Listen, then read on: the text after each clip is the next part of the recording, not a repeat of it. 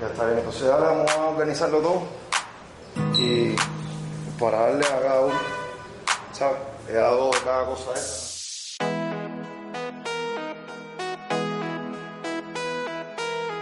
El Dani. ¿Cómo anda? Mira. Oye, este es como si fuera familia de nosotros aquí en el barrio pequeño. Tenista duro, de los duros, de los buenos, de los mejores de Cuba. Y estamos aquí, güey, todos, todos nosotros los chamacos del barrio que queremos entregarle estas cositas. No sé qué está complicado aquí con, la comida, las cosas. Está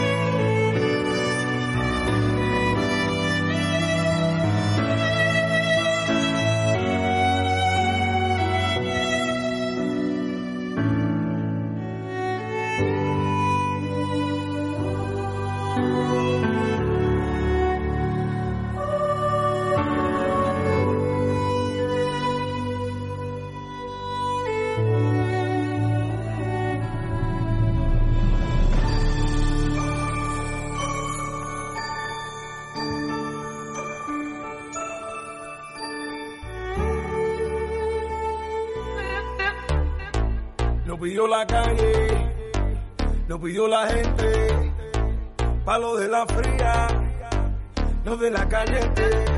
Y esta se la regalamos, porque ustedes lo pidieron.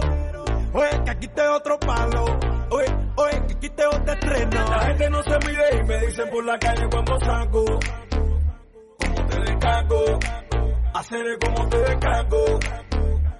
Lo de nosotros no es para un rato, lo de nosotros es para algo. Lo que la calle pide, como te descargo. Entonces coge, como te descargo. no quiere, Grabando. Grabando. Grabando.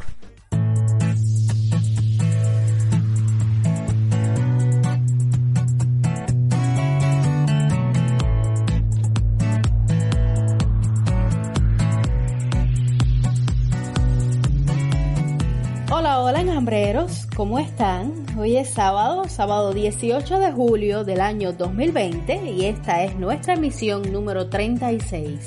En el episodio de hoy hablaremos sobre las declaraciones homofóbicas de la directora de comunicación y contenido del ICRT. Este es el nombre que tú llevas, papel acera. Y sobre las colas y coleros. Comentaremos sobre el retiro del gran maestro de ajedrez, Yusnel Bacallao, de la Olimpiada Mundial Online de Ajedrez. Y por supuesto acerca de las recientes medidas económicas anunciadas por el gobierno cubano. Entrevistaremos al economista cubano Pedro Monreal. Y por supuesto, les traemos otra entrega de nuestra radionovela Un montón de estrellas. Y ahora sí, no lo demoro más. Buenos días, buenas tardes, buenas noches. Este es un podcast de El Toque, el desinformativo radial número uno de Cuba. Yo soy Lucía Marsh Yo soy Camilo Condis. Yo soy Miguel Alejandro Hayes. y esto es El Enjambre.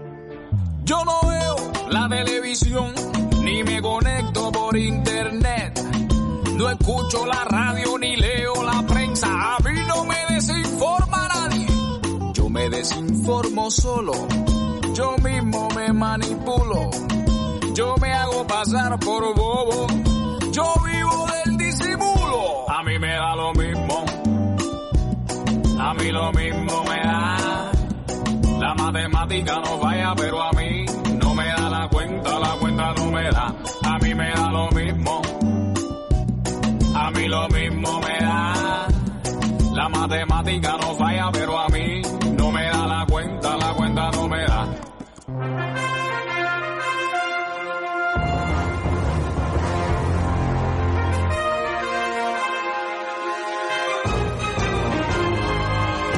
Continuación, algunos de los titulares de la semana, por si se los perdieron. Un juez de Miami desestimó la semana pasada una de las primeras demandas presentadas bajo la ley Helms-Burton, en este caso contra la compañía de cruceros Carnival por presunto tráfico de bienes confiscados en Cuba. El fallo podría crear un precedente y despojar a muchos cubanoamericanos de sus esperanzas de obtener reparaciones por propiedades confiscadas en Cuba al triunfo de la revolución. Continuando con las acciones que ha tomado el gobierno cubano para extender los pagos por medios electrónicos y potenciar el turismo nacional, esta semana fue anunciado que el pago de servicios turísticos de la agencia Gaviota podrá realizarse a través de teléfonos móviles utilizando la plataforma en zona. La aerolínea canadiense Off We Go anuncia que Cuba será el destino inaugural de sus vuelos anunciados para noviembre de 2020. Un nuevo parque fotovoltaico en la provincia de Camagüey, fruto de un proyecto de colaboración entre Cuba y los Emiratos Árabes Unidos, está listo para sincronizarse al sistema eléctrico nacional, ofreciendo una potencia de 2.5 megawatts, como parte de la estrategia del gobierno cubano para disminuir su dependencia del petróleo. El gobierno anuncia que La Habana se mantendrá por ahora en la fase 1, la provincia de Mayabeque en la fase 2 y el resto de las provincias pasarán de manera gradual a la fase 3. Aunque nuestra capital continúa en fase 1, el gobierno cubano anunció que reabrieron 12 hoteles en La Habana para el turismo nacional, entre los que se incluyen el Hotel Habana Libre, el Neptuno Tritón, el Comodoro y la Villa Bacuranao. Y el futbolista portugués Cristiano Ronaldo obsequió camisetas firmadas de su actual equipo, la Juventus, a los 38 médicos cubanos que culminaron su misión en Italia.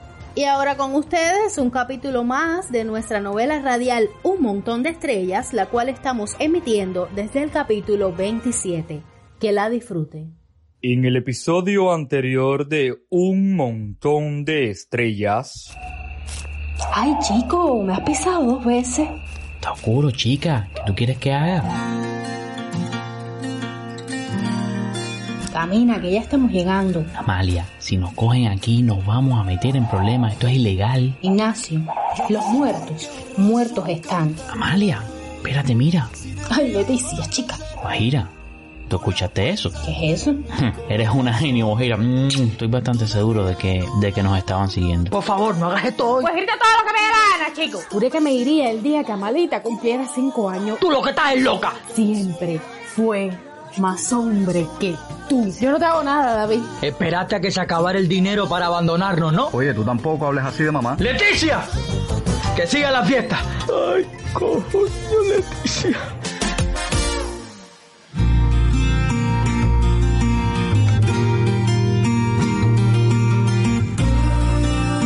Tu novela radial presenta Un montón de estrellas.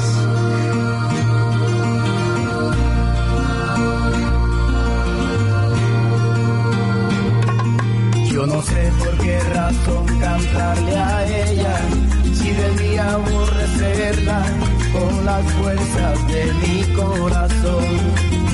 Todavía no la borro totalmente, ella siempre está presente, como ahora en esta canción.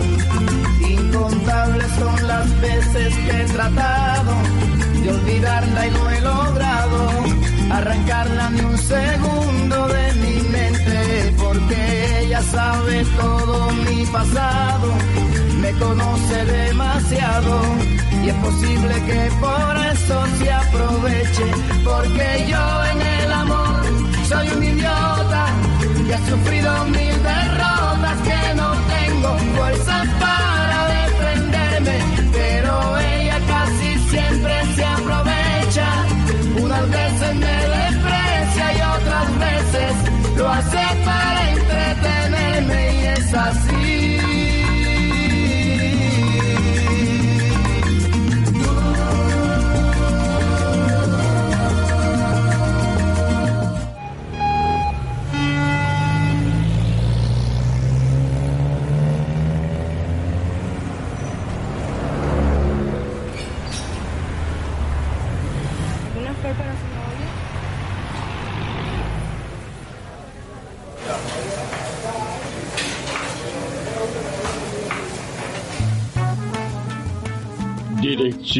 Municipal de Servicios Comunales, La Habana.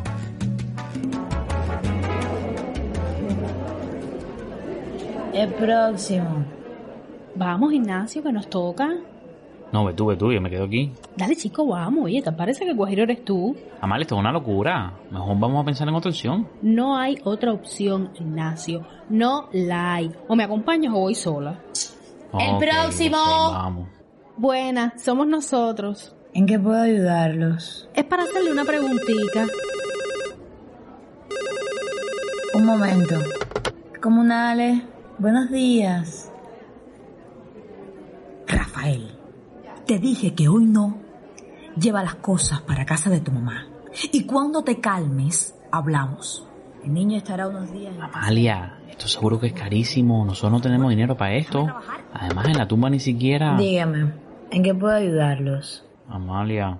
Vengo a solicitar la exhumación del cadáver de mi abuela. ¿Y trajo la documentación correspondiente? No, ya no trajo nada. Ese es el problema, compañera, que nosotros lo que queremos es saber qué documentación necesitamos traer. ¿Son parientes ustedes? Ay, no. Gracias a Dios no somos nada. Bien. Voy a necesitar el certificado de función y... Comunales, buenos días. Rafael. Rafael, no son caprichos míos. Nuestro matrimonio ¿Ves? está muerto. Lo dije. Nosotros no tenemos ningún papel de eso. Leticia no dejó rastro ninguno de ellas. Parece que nunca vivió en esa casa. Cállate, chico, no interrumpa. Vergüenza, Rafael. Yo no te mandé a ser infiel. Por favor, por favor.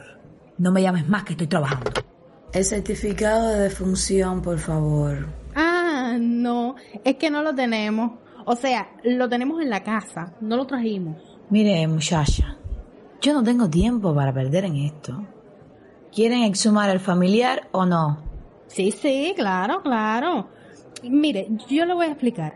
Lo que pasa es que no solo queremos exhumar a mi abuela, también queremos reparar el panteón. Usted sabe, está muy dañado por la humedad, los años. Ella siempre fue una mujer muy fina. A ella no le gustaría ver que la tumba se le está cayendo encima. Ah, pero eso es otra cosa. Necesitan un dictamen técnico y una autorización de la dirección de cementerio. Ah, ya entiendo. O sea, con un dictamen de esos, la autorización del cementerio y el certificado de defunción de mi abuela, que en paz descanse, podemos hacer el nuevo panteón y cremarla. Rafael, espérate un momentico, que esto es importante. Eh, ¿Pero qué hace? ¿Usted está loca? Amalia, vámonos de aquí. ¿Me vas a atender o no? Este no es momento de hablar por teléfono. Mire, esto es algo serio. Nosotros estamos apurados. Mi abuelo murió hace poco y lo enterramos separado de ella, la mujer que amaba. Y el tío Francisco, Dios me perdone, pero el tío Francisco dentro de poco parte al cielo también. Cada uno por ahí, solo. Mi sueño es que descansen los tres en ese panteón, pero no en un panteón lleno de churre, ni moho, ni de bicho sino en un panteón decente, repellado, resanado, pintado. Así que me ayuda, manda a llamar a su jefe. Amalia, cállate. Disculpe, señorita. Es que ella no está bien de la cabeza, ¿sabe? Yo estoy muy bien, Ignacio, muy bien. ¿Tiene el título de propiedad del bien funerario? ¿Eh? Mm, No, eso tampoco lo tenemos. ¿Y qué es lo que tienes, mi amor? Si se puede saber. Una ferviente necesidad de informarnos. No se atreva. Amalia. Mire, señorita, voy a tratar de ser lo más breve y clara posible. Si no tiene el certificado de función, no podemos hacer nada.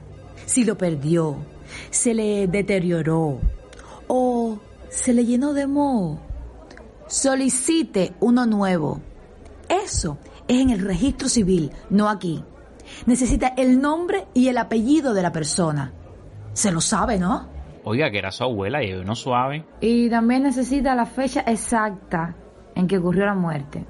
O tomo y folio. Ah, y el sello de timbre. Ay, Ignacio, un sello de timbre. Te lo dije, chica. F5MN, ¿Y qué más? la propiedad de la bóveda. Di tú. Debieron tenerla para inhumarla. El problema es que la enterró el tío, señorita, y él perdió la cabeza. Bueno, y, y la propiedad. ¿Hizo testamento? Ay, San Burocracio, me va a dar algo. No, señorita, que yo sepa, no se hizo testamento. Y tampoco designó un representante legal. La demencia lo cogió de ahora para ahorita. Mire, compañera, Disculpe, yo estoy segura que tiene que haber una manera de que podamos solucionar esto. ¿Usted me entiende? Ignacio, chico, ve y cómprale una merienda a la mujer. ¿Tú no ves que se está divorciando? Guajira, ¿merienda con qué? Si yo ni siquiera he desayunado. Oye, caballero, esto no avanza. Yo tengo más personas que atender. Busquen un notario, que es lo mejor que pueden hacer. Gracias, señorita. Nosotros volveremos después. Sí, sí. Gracias por nada. Guajira, está bueno ya que la mujer no tiene la culpa tampoco. Reconoce que tu plan no funcionó, pensaremos en otra cosa. ¿Qué tú dices? Nah, ahora mismo vamos para el registro civil y vamos a conseguir el certificado ese. ¿Y qué? ¿Y qué? ¿Qué vas a lograr? Aunque logres el sumar a tu abuela, no podemos hacer más nada. No lo sé, Ignacio. Aquí pasa algo muy raro. Vamos para la casa, necesito pensar.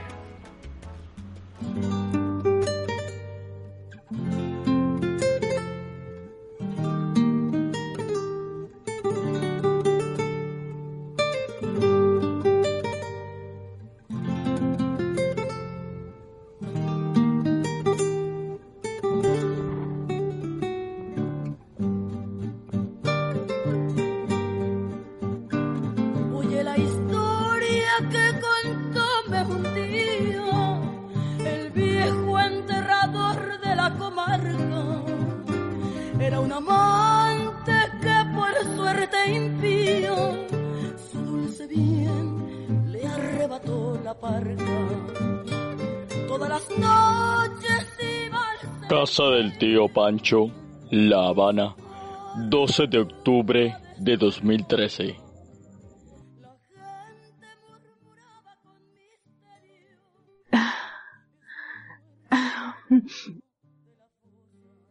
Está muy... Está muy lindo hoy. Parece el mismo muchacho joven y rebelde que conocí. No hables, no hables, guarda fuerza. ¿Fuerzas para qué? Las únicas fuerzas que guardé en mi vida fueron para encontrarte. Ya no tengo que guardar fuerzas para nada. Me diste los años más bonitos de mi vida. También lo fueron para mí, mi amor. Leticia, ¿qué voy a hacer sin ti? Le escribí una carta a los dos. Quiero que la lean juntos. No me pidas eso. Él fue un buen hombre. Ninguno de los tres tuvimos la culpa de que la vida nos tratara de esta manera. De jóvenes fuimos imprudentes y de viejos testarudos. Pero ya no más, no más odio, ya no más rencor, ya no más. Asegúrate de que... Leticia, mi amor, debes descansar. Júrame que enterrarás el baúl conmigo y permanecerás ahí hasta que se cumplan los 58 años. Lo juro, mi amor, lo juro. Eres mi marido. Ante Dios y ante los hombres. Ha sido la mejor decisión que he tomado en mi vida. Me diste la boda que siempre quise. Y ahora todo es tuyo. ¿De qué hablas? Mi padre no pudo dejarme mucho, pero me heredó lo suficiente para que descansemos juntos en la eternidad. Ese es mi único tesoro. Asegúrate de que, asegúrate de que Amalia conozca toda la historia. Asegúrate de que tenga el contenido del baúl cuando sea el momento, solo cuando sea el momento. Leticia, no, no me dejes. Nunca te dejaré, mi amor. Dile a Felipe que lo perdono. Le perdono todo. y Perdónalo tú. Y perdóname a mí. En aquel, en aquel sobre está todo lo que necesitas, todos los documentos. Yo, yo te amo. No, Leticia. junto a ella enamorado y para siempre se quedó dormido al rígido esqueleto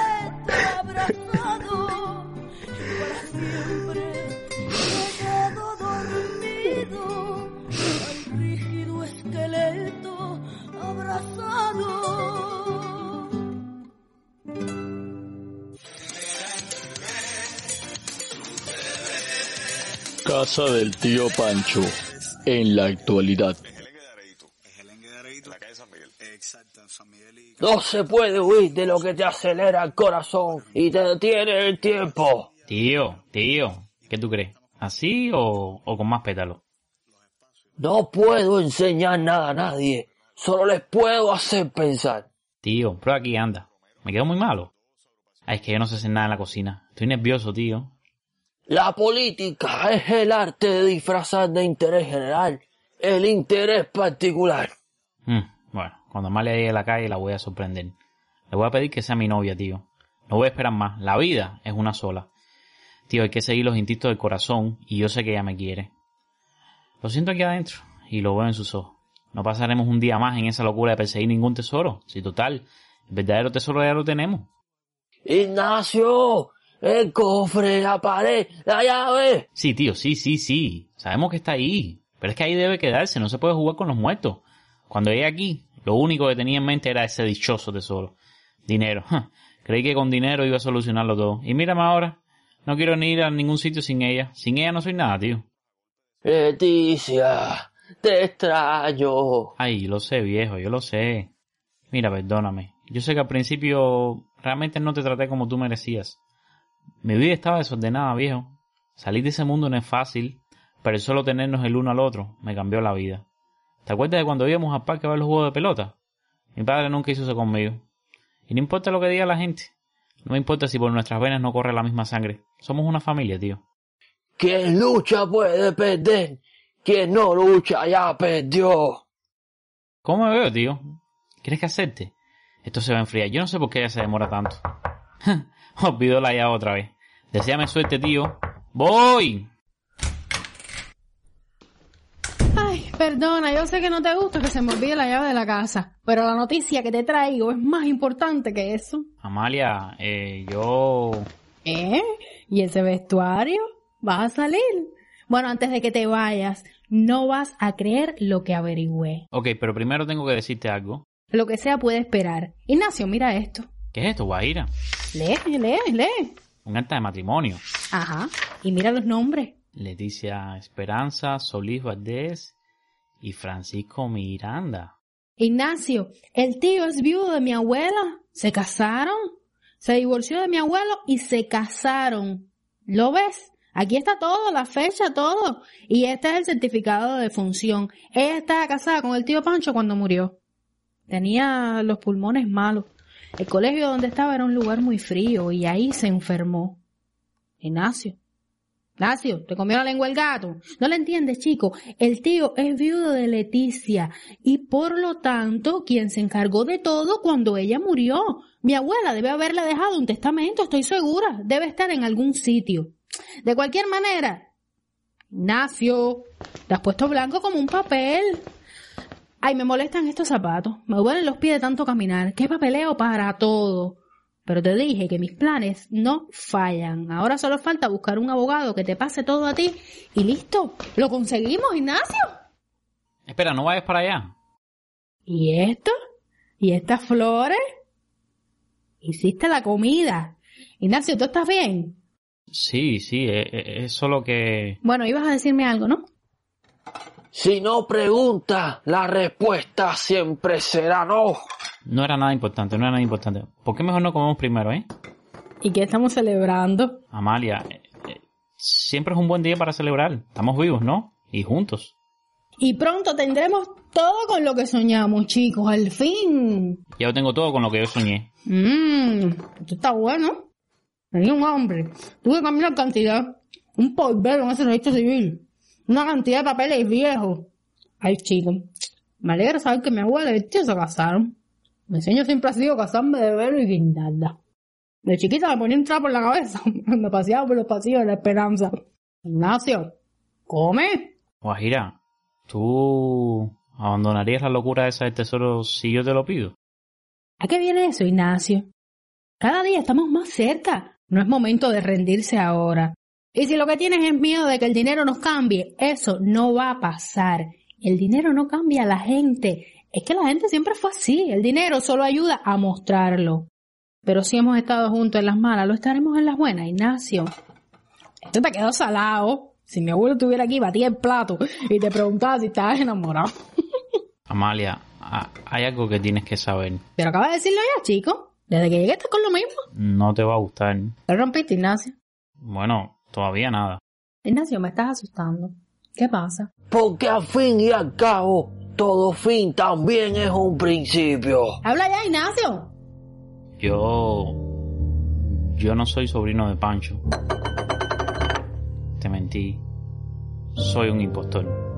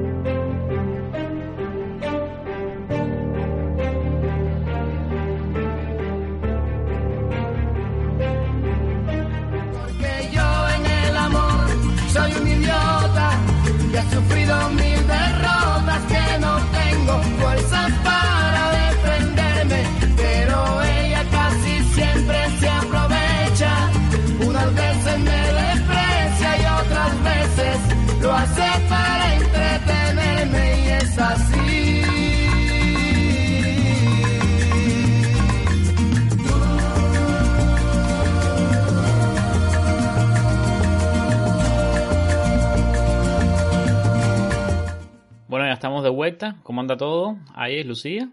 Aquí estamos. Ahí es. Aquí, aquí, ¿cómo está? ¿Cómo está todo? Siempre hay que revisar si ahí se quedó mío. Una noche tenebrosa, de lluvia. Bueno, escampa un poquito aquí ya. Las gotas caen encima del fibrocén del vecino. Eso se va a y sentir. me hace entonces. un efecto de sonido misterioso muy a tono con el podcast que tendremos hoy. Misterioso. Bueno, Misterioso. si tú lo dices. Hablando de, de sonidos misteriosos, eh, esta semana circuló en las redes y quiero empezar por aquí hoy un audio en el que Yusimi González Herrera, quien es directora de comunicación y contenido del, del ICRT, ¿no? del Instituto Cubano de Radio y Televisión, pero no solo eso, que además es diputada a la Asamblea Nacional del, del Poder Popular. Eh, pues Yusimi en este audio eh, filtrado utilizó expresiones que, bueno, pudieran ser calificadas como discriminatorias en un análisis sobre el trabajo de locutores, periodistas y colaboradores de la radio cubana. Nosotros monitoreamos el año pasado alrededor de 438 programas con varias emisiones. Fueron, y hay, y lo digo y, lo reitero, lo subrayo, un uso en las voces masculinas platinadas de locutor. Para ser más concreta, las voces platinadas son voces blandas, voces suaves, voces amaneradas. Y no es solamente de locutores, son periodistas y son colaboradores. Hay colaboradores, señor mío, y usted tiene que seleccionarlo. Porque mire, no hace un mensaje creíble.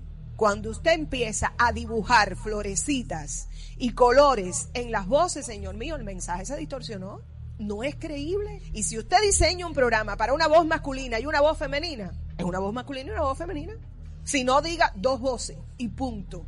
Luego circuló otro clip, aparentemente de la misma reunión, donde se continuaba con la crítica a estas voces que ellos han decidido llamar platinadas. Pero caballero, ustedes se imaginan la emoción de una persona que está convocando a una marcha y que ustedes pongan una voz platinada. Pero mira, más allá de eso, Zamora, más allá de eso, nosotros tenemos que cuidar las voces que hacen nuestra propaganda política, señores. Es una Y arquitectura. más de propaganda que están pequeños. Entonces, si la propaganda política, que en ellos nos va la identidad, la, la defensa de la nación cubana, señores, de la patria, yo no puedo poner ahí cualquier voz. Y ante las críticas que surgieron en las redes sociales, el periodista cubano Francisco Rodríguez, más conocido como Paquito es de Cuba, ya que bloguea bajo ese nombre, eh, bueno, Paquito la entrevistó y le preguntó si ella estaba dispuesta a ofrecer disculpas, pero Entonces, ¿tú crees que quepa una disculpa? Lamento eh, que se haya lastimado a las personas con un audio manipulado, que se realmente quien debe ofrecer disculpas es la persona que manipuló ese audio, que utilizó para lastimar a personas, para hacerlas sentirse excluidas, para, para humillarlas hasta cierto punto. Por su parte, el CNSEX publicó una declaración en Facebook donde afirman, entre otras cosas, que su misión y compromiso es educar en temas de, de derechos sexuales y reproductivos y eso los convoca a dialogar con la funcionaria y la institución a la, a la que pertenece, ¿no? Tales situaciones les confirman que la necesidad de continuar su trabajo de capacitación, sensibilizaciones de ICRT y que los, y que los prejuicios no se superan rápidamente, ¿no? Y que es por ello que, que requieren de una incidencia formativa permanente, pero, sin embargo, pero eh, en Twitter durante estos días ha estado la directora del, del CNSEX, Mariela Castro, ¿no? Tuiteando eh, como en un tono muy, ¿cómo decir?, paternalista, yo diría, eh, acerca del, del ICRT. ¿Han visto esta controversia o, o este debate que ha habido en las redes sociales? ¿Cómo no verlo? ¿Cómo no verlo? ¿Cómo no verlo? ¿Cómo no oírlo? Más bien. ¿Cómo no verlo? ¿Cómo no oírlo? ¿Cómo no saber, Camilo, de lo que estás hablando? No, realmente, realmente la semana ha estado bastante activa con, con este tema y me parece a mí que, que con toda razón, ¿no? Diversos, no solo, yo no quiero decir diversos activistas por los derechos LGBTI nada más, sino incluso, por supuesto, muchos de, de sus aliados han salido a, a criticar. Tengo entendido que, que el audio no es reciente, ¿no hay? Bueno, en la entrevista que tú mencionabas de Paquito, Reca- eh, Paquito eh, ella, bueno, sí, según dice la entrevista, el audio es del año 2016 y según ¿Y declara... salió a la luz ahora? Sí, lo cual Sí, está- ahora fue que salió. Cosa más rara, ¿no? El Y- primer misterio de la noche, señoras y señores. Y lo otro es que el audio no es, eh, es montado, o sea, son diferentes intervenciones separadas en el tiempo, según declara Yosemino, que las van cortando y las van juntando y quedó esa, esa, esa pieza, ¿no? En tres actos que, que hemos podido Eh, escuchar. Eso, eso está un poquito difícil de creer basado en el segundo audio, ¿no? Eh, es lo que hace un poco difícil de creer. Pero a mí lo que más me preocupa es que ella en, en ningún momento pide disculpas, ¿no? Como, como ya escuchamos. Ella dice que no, que quien se debe disculpar es la persona que sacó este audio, malintencionado, etcétera. Lo Lo, que- cual, no Lo- sé. O sea, todo depende de, de cuál O sea sea, la, la o sea, información la real. culpa, la culpa no es de ella que dijo lo que dijo. La culpa es de quien se encargó que la gente se enterara que ella dijo lo que dijo. Exactamente. ¿Entendí bien? Entendiste perfectamente, así mismo es. eso está, eh, tiene toda la razón del mundo. Yo no lo dije para que tú lo supieras. Discúlpate tú, chismoso, bretero, regador de audio. Eso está perfecto, Yusimi. No, no, no, no, es que yo te digo a ti que no es fácil. Y Oye, benditas redes sociales que han 2016. venido a ventilar estas conductas. Así mismo. ¿Eh? es. No, y saldrán más audios y, y videos a través de los años. Eso, eso es inevitable. Y si fuera A en ver, 2016, ¿cambiaría algo? Yo no, para mí no me cambia nada. Que haya sido en 2016, 2020, 2014, eso a mí no me ni cambia nada. 2080 y lamentablemente va a seguir pasando eh, porque es que e- evidentemente porque el que, el que escuchó el audio sintió la vibra del ambiente de un Sí. montón de personas reunidas todas eh, yo no las vi porque pero bueno yo tengo la facilidad de imaginarme lo que está pasando en el audio en mi cabeza yo vi a todo el mundo haciendo muecas o, o quizás tú sabes ese ambiente de burla porque fue burla Bueno, hubo risas en el segundo audio. hubo son- risas, son por- las risas. hubo risas, por lo que te digo que fue, yo sentí, fíjate que yo lo terminé de escuchar y la primera palabra que me vino a mi cabeza fue estúpidos, me parecieron Sí. personas estúpidas, porque A ver, eh, ¿cuál es el problema con esto? Tú puedes ser, como tú dices, una persona estúpida, ¿verdad? Una persona con, Te digo estúpido. con muchos prejuicios, una con persona que discrimina, vaya, vamos a pero... llamarle prejuicios, ok. Ok, pero, pero cuando esa persona tiene la capacidad de, de decidir, estamos hablando de una directora de comunicación y contenido, esa persona tiene la capacidad de decidir de cuando otros pueden acceder a, a un, a un empleo, ¿entiendes? A, a poder participar en un programa de televisión, de radio, es bastante, bastante complicado porque ella pasa más allá de la opinión personal de ella y, y pasa a ser un, un problema de discriminación laboral. Pasa a ser un problema de discriminación laboral que es bastante grave. Si A ver, la discriminación laboral eh, mediante la homofobia no es nueva.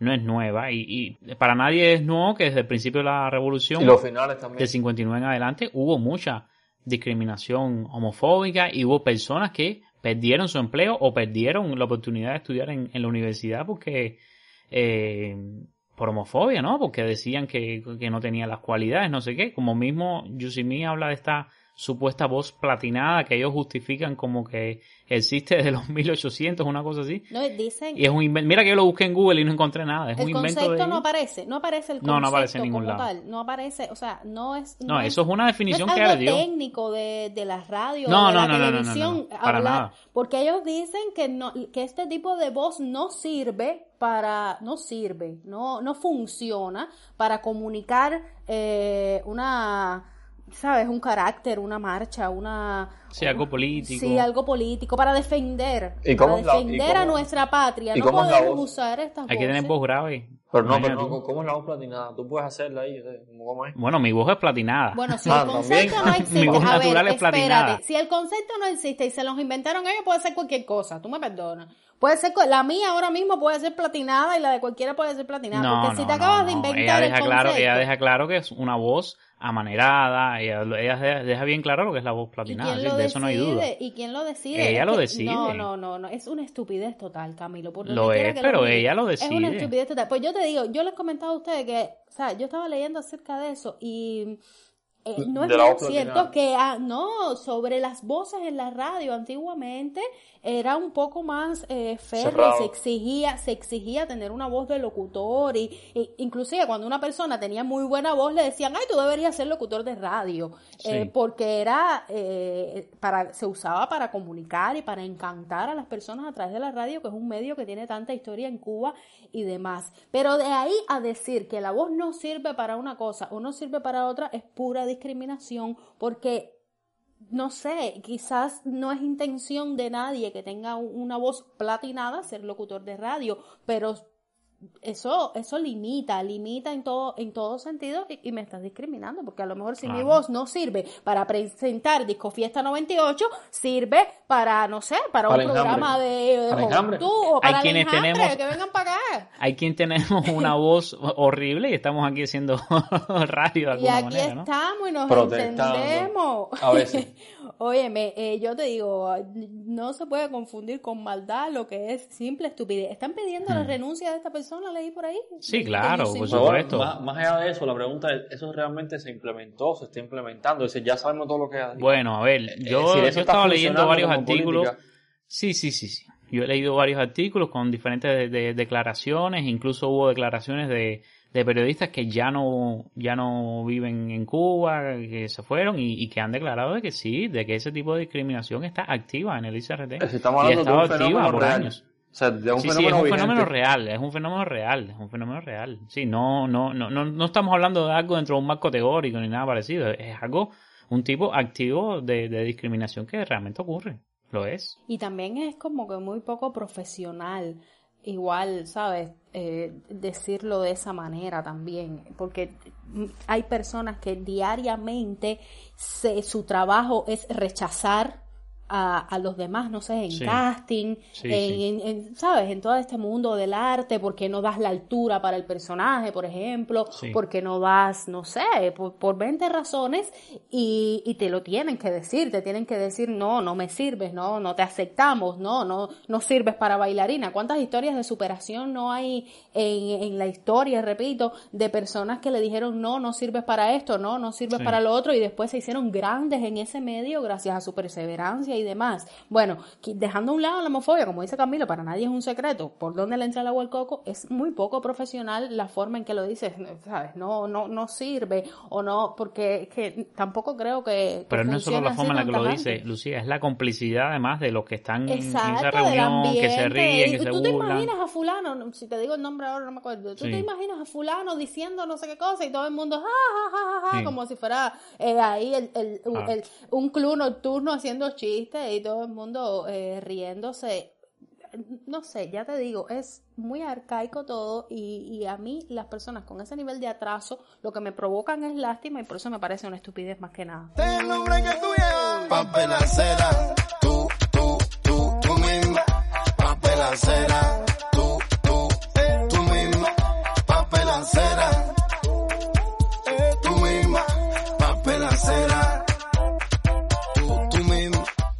¿Qué más tenemos hoy ahí? Eh, sí, voy a dejar esto porque hoy nos vamos a dar una enredada ahí. Tremenda. Vamos a terminar nosotros tomando el ICR y el enjambre el Deleítanos ICR. con tu voz platinada, Titi. ¿Tú crees que nos den una nos den una frecuencia ahí de radio para nosotros poder sacar el enjambre No sé, si ICR? nos- si nos aplican con mi el- voz platinada? El platinómetro, a lo mejor nos quedamos fuera.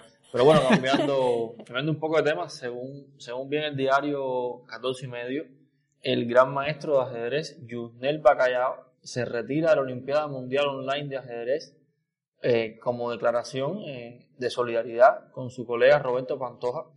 Y bueno, para recordar el tema, pues si alguien está un poco ahora mismo se quedó de qué estamos hablando, eh, Pantoja había denunciado en su Facebook que la Federación Cubana de Ajedrez le debía el pago de varios meses, bueno, de trabajo, que sea jugando ajedrez, y que lo estaban, eh, digamos, peloteando una palabra un poco fuerte constantemente, por lo que decidió dejar, pedir la baja del- de este equipo. Y bueno, Bacallao formaba parte del equipo mixto regular que iba a representar a, a Cuba en el evento que, que comienza próximamente el 22 de julio y que bueno, el, el matancero ha decidido no, no participar a, a última hora. Nos vamos a quedar sin ajedrecistas. Si Dios ya nos hemos mío, quedado yo de, me río, yo me, de yo otros me río. deportes, de ajedrez sí no nos queda casi nadie.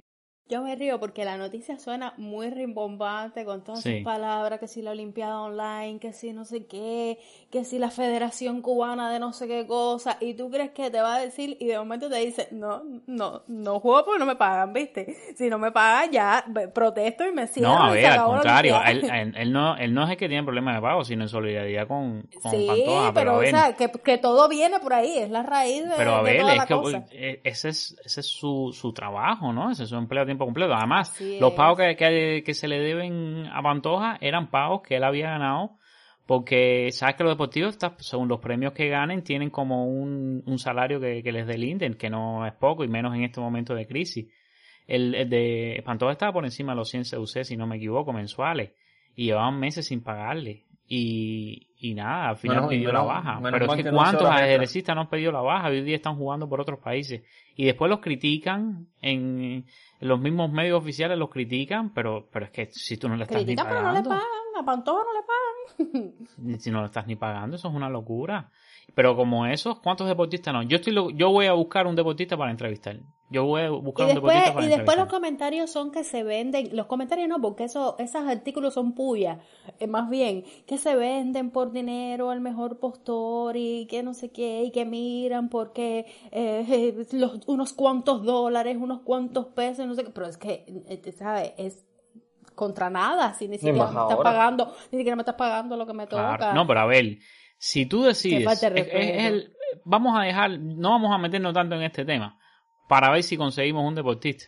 Si no es para esta temporada, que ya le faltan pocos episodios, para la próxima, para hablarlo seriamente con algún deportista que haya decidido. Camilo, vos tú tienes que hacer igual que Esto. en, las series esas de televisión. Ajá. ponerte una capucha de esa y entrar encubierto a un a un tornado a un, torne- ¿A un tornado ay mi madre a un torneo de eso de ajedrez Ajá. y sentarte Ajá. encubierto delante de ahí y entonces eh, decirle bajito así susurrado si te gano aceptarás darme una entrevista para el hambre y entonces así todo ¿Y tú crees en que lo va a la ganar alguien? Yo no sé ni- yo sé ni jugar ajedrez. Sí, espérate, en eso, espérate, no me corte la película, compadre. En eso la cámara enfoca al ajedrecista, la ajedrecista asiente con la cabeza y tú le haces jaque mate. ¡Pum! Sí, y así se llama el, otro- el próximo capítulo. De jaque mate. Tago Condis. Eso estaría mortal. Sí, sí. Páguenle a Pantoja, por favor. Estas noticias me incomodan. Aquí páguenle a Pantoja. Estas no son horas de estar debatiendo el salario de Pantoja. Cosa más grande. No, no, terrible. A ver, eh, el, el deporte cubano se ha estado desangrando, en, en- no voy a decir en los últimos años, en las últimas décadas se ha estado desangrando porque además no hay flexibilidad ninguna. Hay, di- yo voy a decir, decenas de, por ejemplo, el deporte que era más popular en Cuba hasta hace poco, que yo pienso que, el- que efectivamente el fútbol lo ha, lo ha- le ha sacado buena ventaja. Pero bueno, en el mismo en el béisbol, ¿cuántos peloteros no han ido? Eh, sí, han emigrado. La emigración es algo natural. Las personas emigran. Y aún así, son personas que quieren jugar, quieren jugar por el equipo Cuba, quieren representar a Cuba. Ellos est- están en sus ligas jugando, pero quieren participar en, en, en, en las, en las Olimpiadas, ¿no? Porque son no profesionales, pero bueno, en lo- estos torneos de, de, de la Liga del Caribe, esta, ¿cómo se llama? Yo no sé ni cómo se llama, no sé nada de pelota. La Serie Pero del bueno, Caribe. La, la Serie del. Caribe, esa es la cosa. Mira, esa llama de pelota que yo. Eh, mucho ellos quieren, ellos quieren jugar en los mundiales, ¿me entiendes? Y no les permiten porque, ah, porque abandonaron el país, porque se fueron. Algunos de ellos se fueron en medio de un torneo, ¿no? Abandonaron una delegación, otros no, otros se fueron por sus medios. Pero yo pienso que tiene que haber un, un proceso de negociación con cualquiera de estos deportistas, de donde sean. Y es que incluso deportistas que no han, que no han abandonado, por ejemplo, eh, Onel Hernández. Futbolista que está ahora en, en la liga inglesa. De Onel hemos hablado. Él se fue, él se fue como, sí, ¿te acuerdas cuando hablamos? Él se fue como con 12 años, una cosa así de Cuba.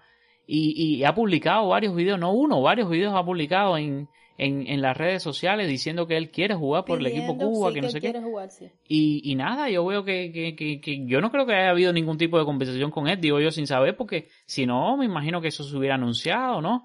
Son cosas ab- absurdas, son cubanos igual. Eh, nada, yo, yo eso no lo puedo entender, simplemente yo no lo puedo entender. Nada, que estamos, eso- con el, estamos con el virus, por esos problemas siguen ahí. Pero es que, pero es que el virus, imagínate.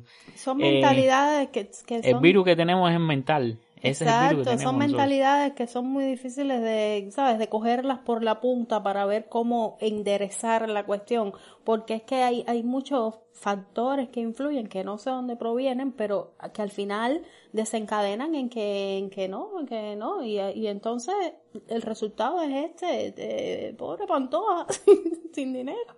No me esa tecla de ese tema.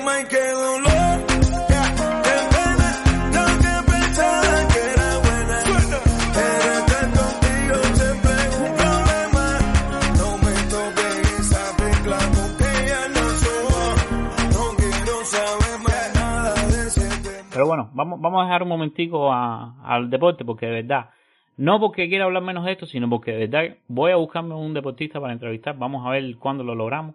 Pero bueno, quiero hablar ahora de, otra situación y es que, esta semana Cuba Debate publicó un artículo titulado De colas y coleros. Terreno a la deriva, así en, en- entre signos de interrogación. Ese, ese artículo era del, del amigo de nosotros, de este. No, no, no, no, no, no, no, no, no. Y al mismo tiempo el, el NTV esta semana publicó un, un reportaje eh, precisamente sobre el tema de, de las colas y los coleros. Diversos criterios escuchamos diariamente sobre la reventa de mercancías, el acaparamiento y la venta de turnos en las colas cercanas a las tiendas, a las que muchos, tras horas de espera, ni siquiera llegan a entrar. En ambos medios, eh, ya escucharon, se refieren a, a diversas situaciones entre las que se incluyen la organización informal de colas, la venta de turnos y tickets y la reventa de artículos comprados en las tiendas.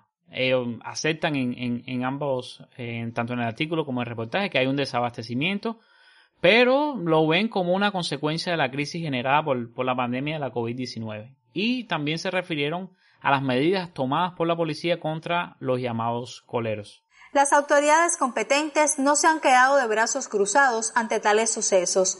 Desde el inicio de la pandemia en el país se ha actuado sobre 1.285 coleros. De ellos, 453 recibieron medidas profilácticas, 634 fueron multados y 280 acusados por los delitos de actividad económica ilícita, desobediencia, acaparamiento y propagación de epidemias. Ahora, el, el hacer colas no es precisamente un delito, ¿no? Veamos un momentico qué, qué dice, o escuchemos mejor, qué dice el jurista Julio Antonio Fernández Estrada eh, con respecto a, est- a, este tema de las colas y los coleros como, como delito. Yo creo que el simple hecho de hacer colas y más de una vez para comprar y vender esos productos no tipifica ningún delito de actividad económica ilícita, tampoco un delito de especulación por el simple hecho de hacer varias veces la cola. Y la propagación de epidemias me parece que en muy pocos casos se da cuando las personas para poder hacer la cola varias veces, una de las cosas que hacen es estar en paz con, los, con el resto de los que están en las colas y por eso usan los medios de protección. Y por lo tanto no me parece que sea lo más común que los llamados coleros y coleras hayan cometido delitos de propagación de epidemias. En el caso de la actividad económica ilícita, el simple hecho de comprar en colas, hacer colas, comprar hasta ese momento, ahí no hay menos delito todavía hay, porque que usted haya comprado cinco veces picadillo en una cola no significa nada. ¿Cómo usted sabe que una persona que ha hecho la cola cinco veces y que tiene un maletero de un carro americano lleno de picadillo no va a hacer solidaridad en su barrio? Usted no sabe nada. Entonces, por lo tanto, el momento en que usted ocupa esos eh, productos no todavía no ha tipificado ningún tipo de delito. Incluso si la persona después vende picadillo, yo no estoy seguro de que eso sea actividad económica ilícita, porque lo que usted compra en una tienda, me parece que el simple tráfico jurídico, eh, la existencia misma del contrato de compraventa consensual, como un contrato que se verifica por el simple consentimiento de las partes, me parece que mm, es suficiente en el derecho cubano y en el derecho de cualquier país que pertenezca a nuestro sistema jurídico para permitirle a cualquier persona vender lo que compra en una tienda. Por lo tanto, no se tipifica, creo yo, el delito de actividad económica ilícita por el simple hecho de hacer varias veces la cola y tampoco el delito de especulación, porque eso hay que demostrarlo de una forma mucho más, eh, diría yo, detallada y complicada que un simple reportaje de televisión donde hay unas personas que se le ocupan un grupo de productos que ha comprado en las colas. Yo puedo entender que esto es eh, muy desagradable para alguien que no llega a entrar a la tienda porque hay gente ahí que son profesionales de las colas, pero me parece que se hace un flaco favor a los problemas sociales cubanos cuando sencillamente se considera que los llamados coleros y coleras son, sin, son solo sujetos comisores de delito y más nada. Entonces, creo que hay que analizar con más profundidad ese tema. Ay, dime más o menos qué, qué, tú tienes pensado sobre el tema. Bueno, realmente hacer una cola, eh, comprar y no te cuadre, ¿sabes? Comprarte y, vender. Y más que en la cola, cuando haces la cola y vas a la tienda, lo que puedes comprar son dos, tres productos, el mismo producto. Digo, dos productos si, si lo alcanzas. El lío es que si lo haces todos los días, sí es un delito, ¿no? Digo yo. ¿Pero un delito por qué? Pues es como actividad económica. Sí, como repetición. El delito es repetición. La repetición. Si un día te compraste el tomate y dices, bueno, mejor me compro otra cosa, voy a vender esto, me imagino que no tenga nada de malo, o sea, legalmente.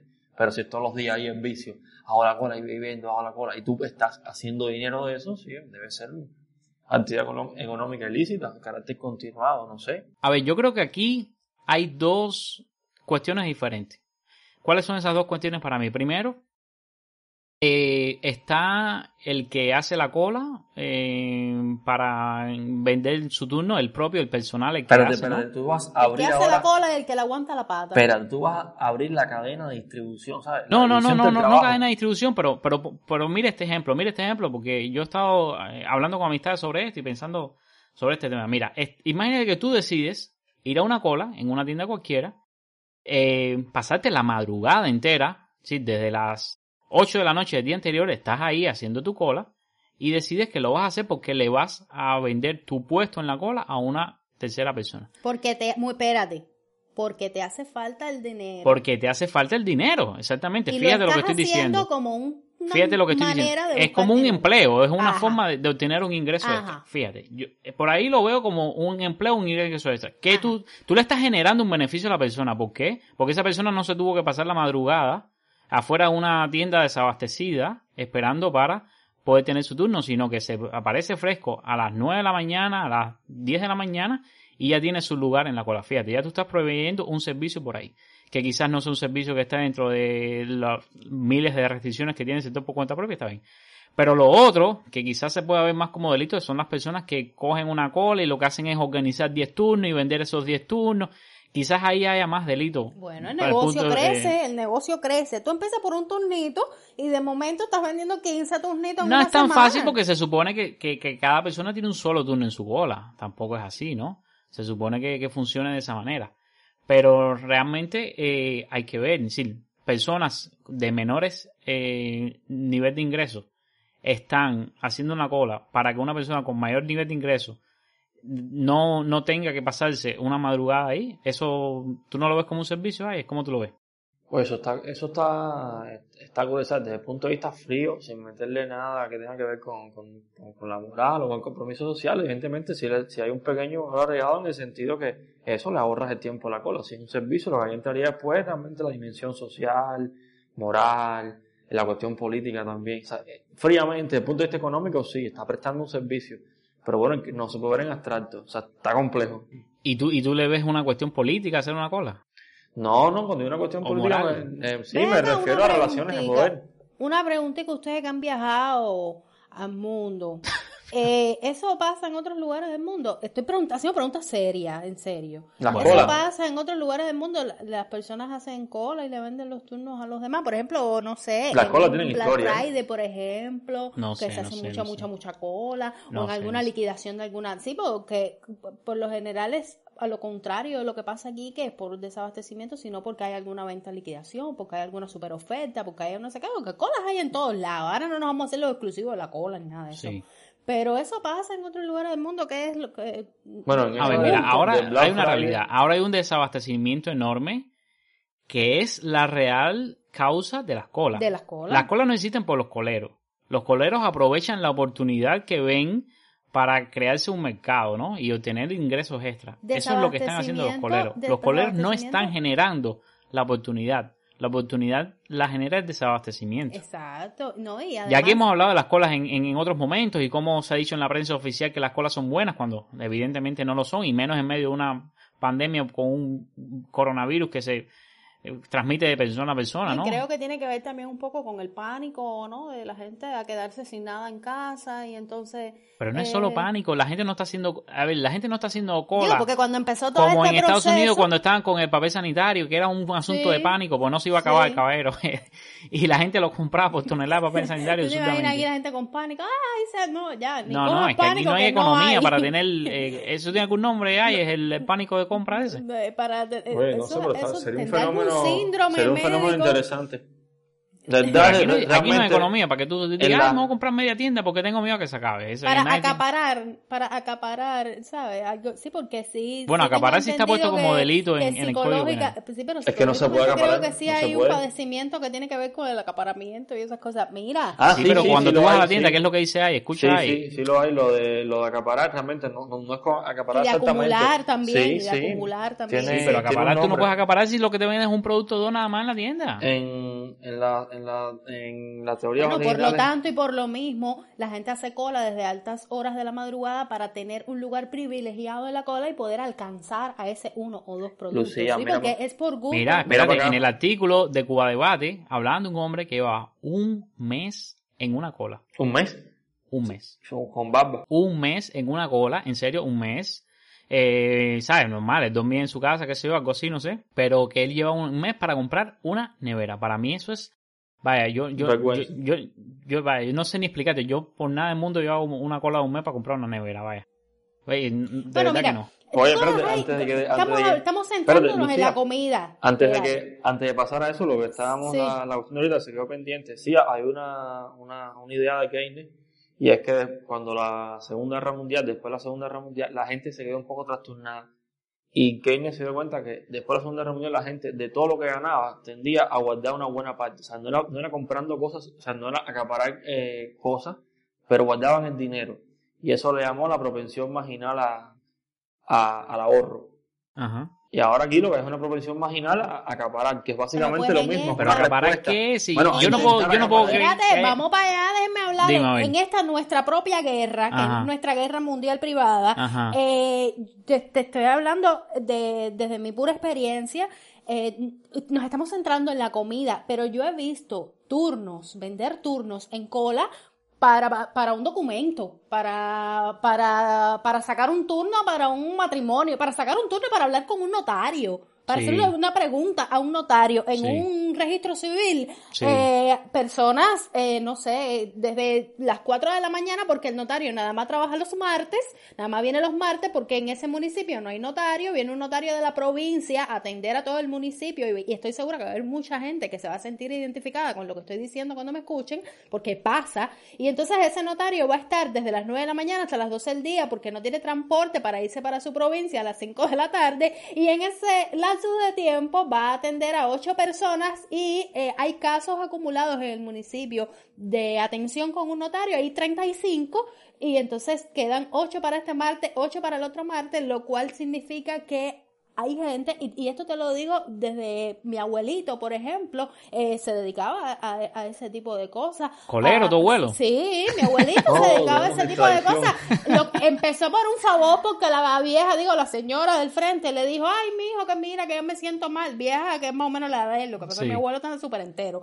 Eh, ve, ve y mira a ver un turno con el notario, voy a hacer el testamento, que no sé qué, ay, no sé qué cosa. En serio, esto no es ficción, aunque lo parezca, porque la novela trató de eso. Esto no es ficción, aunque lo parezca. Mucha gente que me está escuchando sabe que es verdad. Nos estamos centrando en la comida, pero yo he visto, ya te digo, Sí, de todo. colas y coleros en turnos para. Porque eso, eso, eso, para el eso, dentista, eso también es el, desabastecimiento, para el Lucía. dentista, para el médico, para el- para lo que sea. Para la Lo guagua. lo el- entonces, ¿aquí hay desabastecimiento o es todo una... No, espérate, espérate. Ahora que un Ayes mal dijo eso, espérate, que ahora que funcionamiento? Ayes dijo eso, me acordé.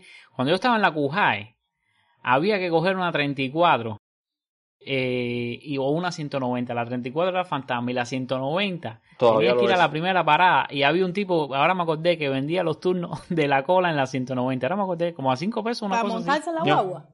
Para montarte en la guagua, claro, porque si no, no llegabas temprano a las clases. Para llegar temprano a la escuela. Mira, ve. Eso, Ahora me acordé de... Fíjate, eso a es mí, yo ni me acordaba de eso, desabastecimiento de transporte. por Yo ni me acordaba de eso. Entonces, el desabastecimiento de transporte, es eso, Claro. falta de transporte. Y No, no, yo pasé una falta de yo transporte los primeros años en la CUJAE. esa El ejemplo que yo puse Bueno, me bequé. es falta de que de, de personal en, en, en, en algunos Sí, sí, sí, los desabastecimiento en el servicio. de todo, que es un gran todo que funciona que, que no funciona Estamos, a- estamos abastecidos de, de desabastecimiento. y entonces el cubano ostenta el mérito de encontrar la solución a todos sus problemas desde su propia, ¿sabes? Y Sí. entonces ahí mismo es donde nacen todo este tipo de, de prácticas y de personas. No hay que ir muy lejos, no es nada, ¿sabes?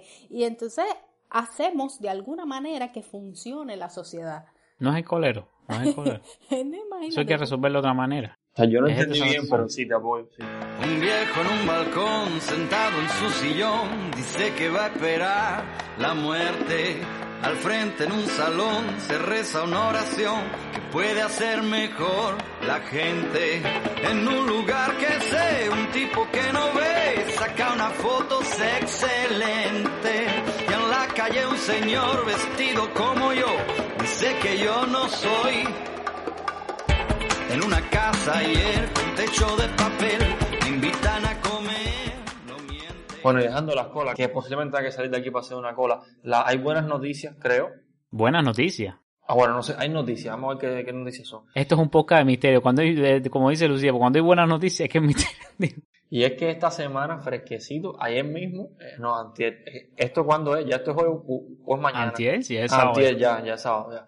En la mesa redonda, eh, Madre mía, la mesa la redonda. mesa redonda del jueves, fíjate. El círculo vicioso.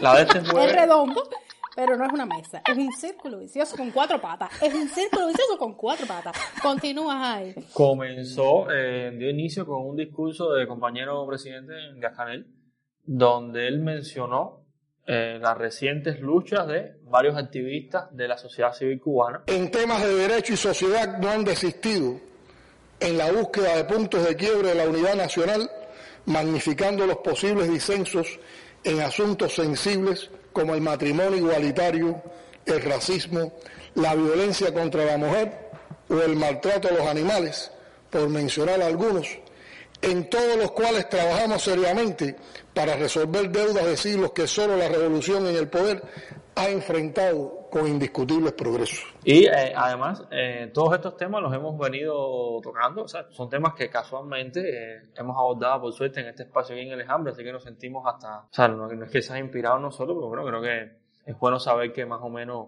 uno va tocando temas que son parte del- de, de la agenda pública, del discurso político, y también reconoció que el gobierno cubano se ha quedado, fíjense, fíjense en esto, esto es serio, se ha quedado rezagado con la comunicación política. Yo sé que es obvio, pero es muy importante que se reconozca públicamente que hay un rezago en la comunicación política. No podemos seguir anclados a formas de comunicar anteriores a la era digital y no podemos burocratizar los procesos ideológicos. ¿Y a ti qué te pareció el discurso ahí? Bueno, el discurso mismo hay que dividirlo en pedacitos. Ajá. O sea, yo, yo Pero más o menos, a ver, porque yo, yo, yo leí muchas, muchas opiniones. Yo vine eh, a escuchar el discurso ya tarde, no, no lo pude ver en, en vivo, estaba trabajando. Pero, pero yo oí muchas opiniones. ¿Qué, qué- qué- antes de yo decir, ¿qué escuchaste tú? A ver, ¿qué, Yo a ¿tú lo viste en vivo? Lo que yo sí, sí, yo lo vi ahí en vivo. Ah, bueno, ¿qué pensaste tú entonces? ¿Qué te pareció a ti? Bueno, primero quiero eh, anunciar públicamente que un grupo de personas estuvimos en las cinco y media, sentados delante del televisor, esperando. Haciendo que- guardia. eh, haciendo guardia y esperamos, se atrasó media hora. Sí. Y nos pusieron a dar Raúl Torres eh, con Y, la. y dijeron, espérate, dijeron por lo que el programa se atrasó media hora. No. Era Pero ven como acá, Raúl Torres, ¿cómo Misterio. que? ¿A cantar en vivo ahí? No, no, pusieron el video de Raúl. En la media hora se pusieron varias cosas. Una de Ese es el cosas principal fue misterio del programa. el video de. Raúl Torres este de- del desbloqueo. Y ¿Pero en demás. español o en inglés? No, en español, por suerte. Ya tuviste que ver una versión en inglés también, ¿no? Eso me contaron, no. Pienso que es mentira. Yo pienso que es una fake. No, no, no, hay una versión en inglés.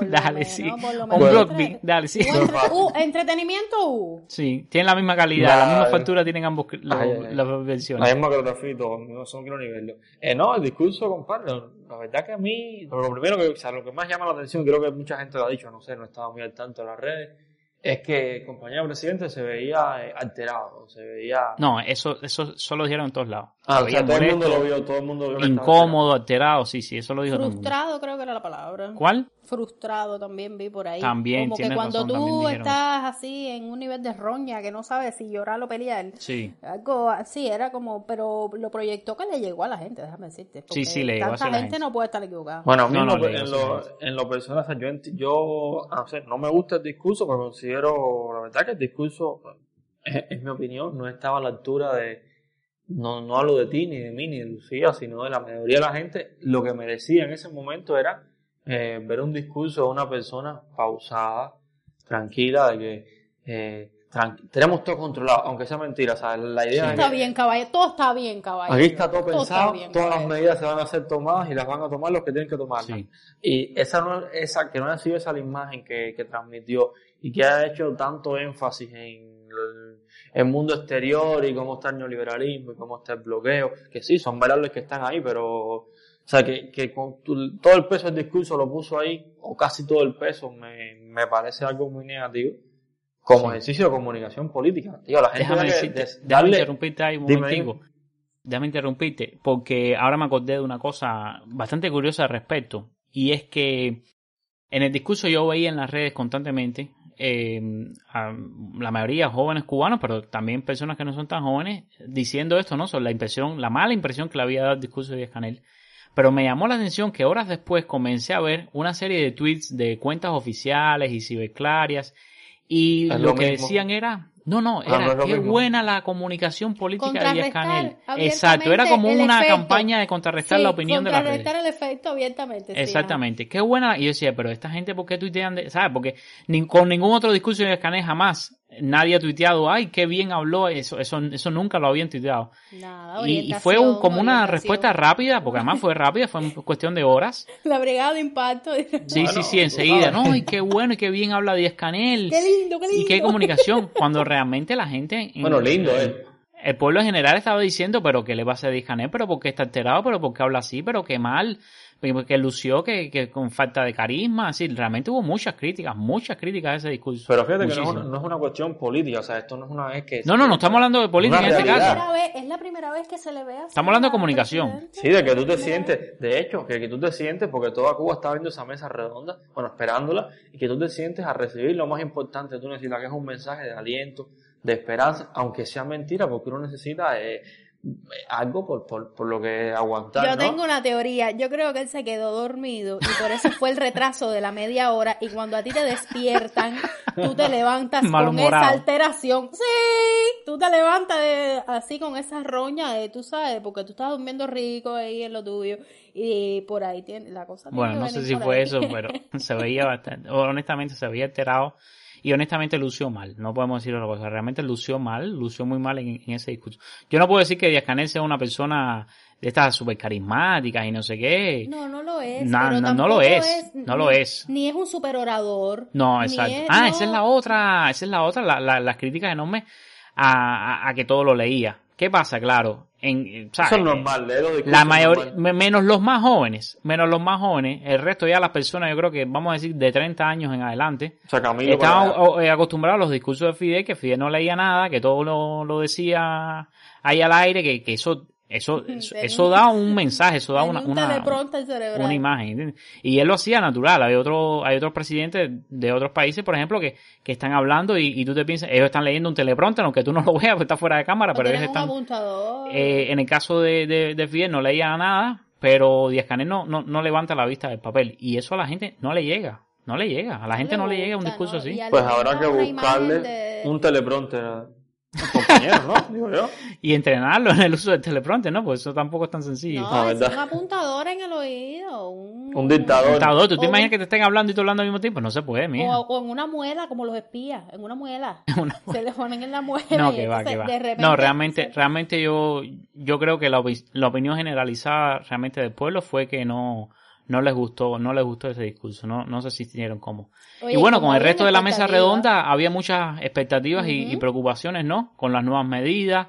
Eh, yo creo que, que uno de los grupos que más expectativas tiene actualmente son los cuentapropistas por este tema de, de la, de la pequeña y la mediana empresa que lo van a legalizar. Yo no creo en lo personal y ojalá me equivoque, pero yo no creo que eso suceda antes de, de, de finales del año 2021, que es cuando se debe aprobar la, la, la famosa ley de empresa que, que llevamos años esperando. Ojalá suceda antes. Dijeron que iban a acelerar algunos cambios, pero vamos a ver si sucede antes. También muchos programadores vi en Twitter, claro, muchos programadores us- usan las redes sociales que, que estaban diciendo que bueno, que se iban a aprobar los pymes, a ver si los acababan de legalizar ya, ¿no? Y que ellos pidiendo su pudieran... licencia. ¿Cómo? Pidiendo su licencia. Por supuesto, licencia una, es programar. absurdo que una licencia de programador. ¿Quieres informatizar el país y tienes a los programadores sin licencia? Es absurdo. Claro que no. Así es imposible.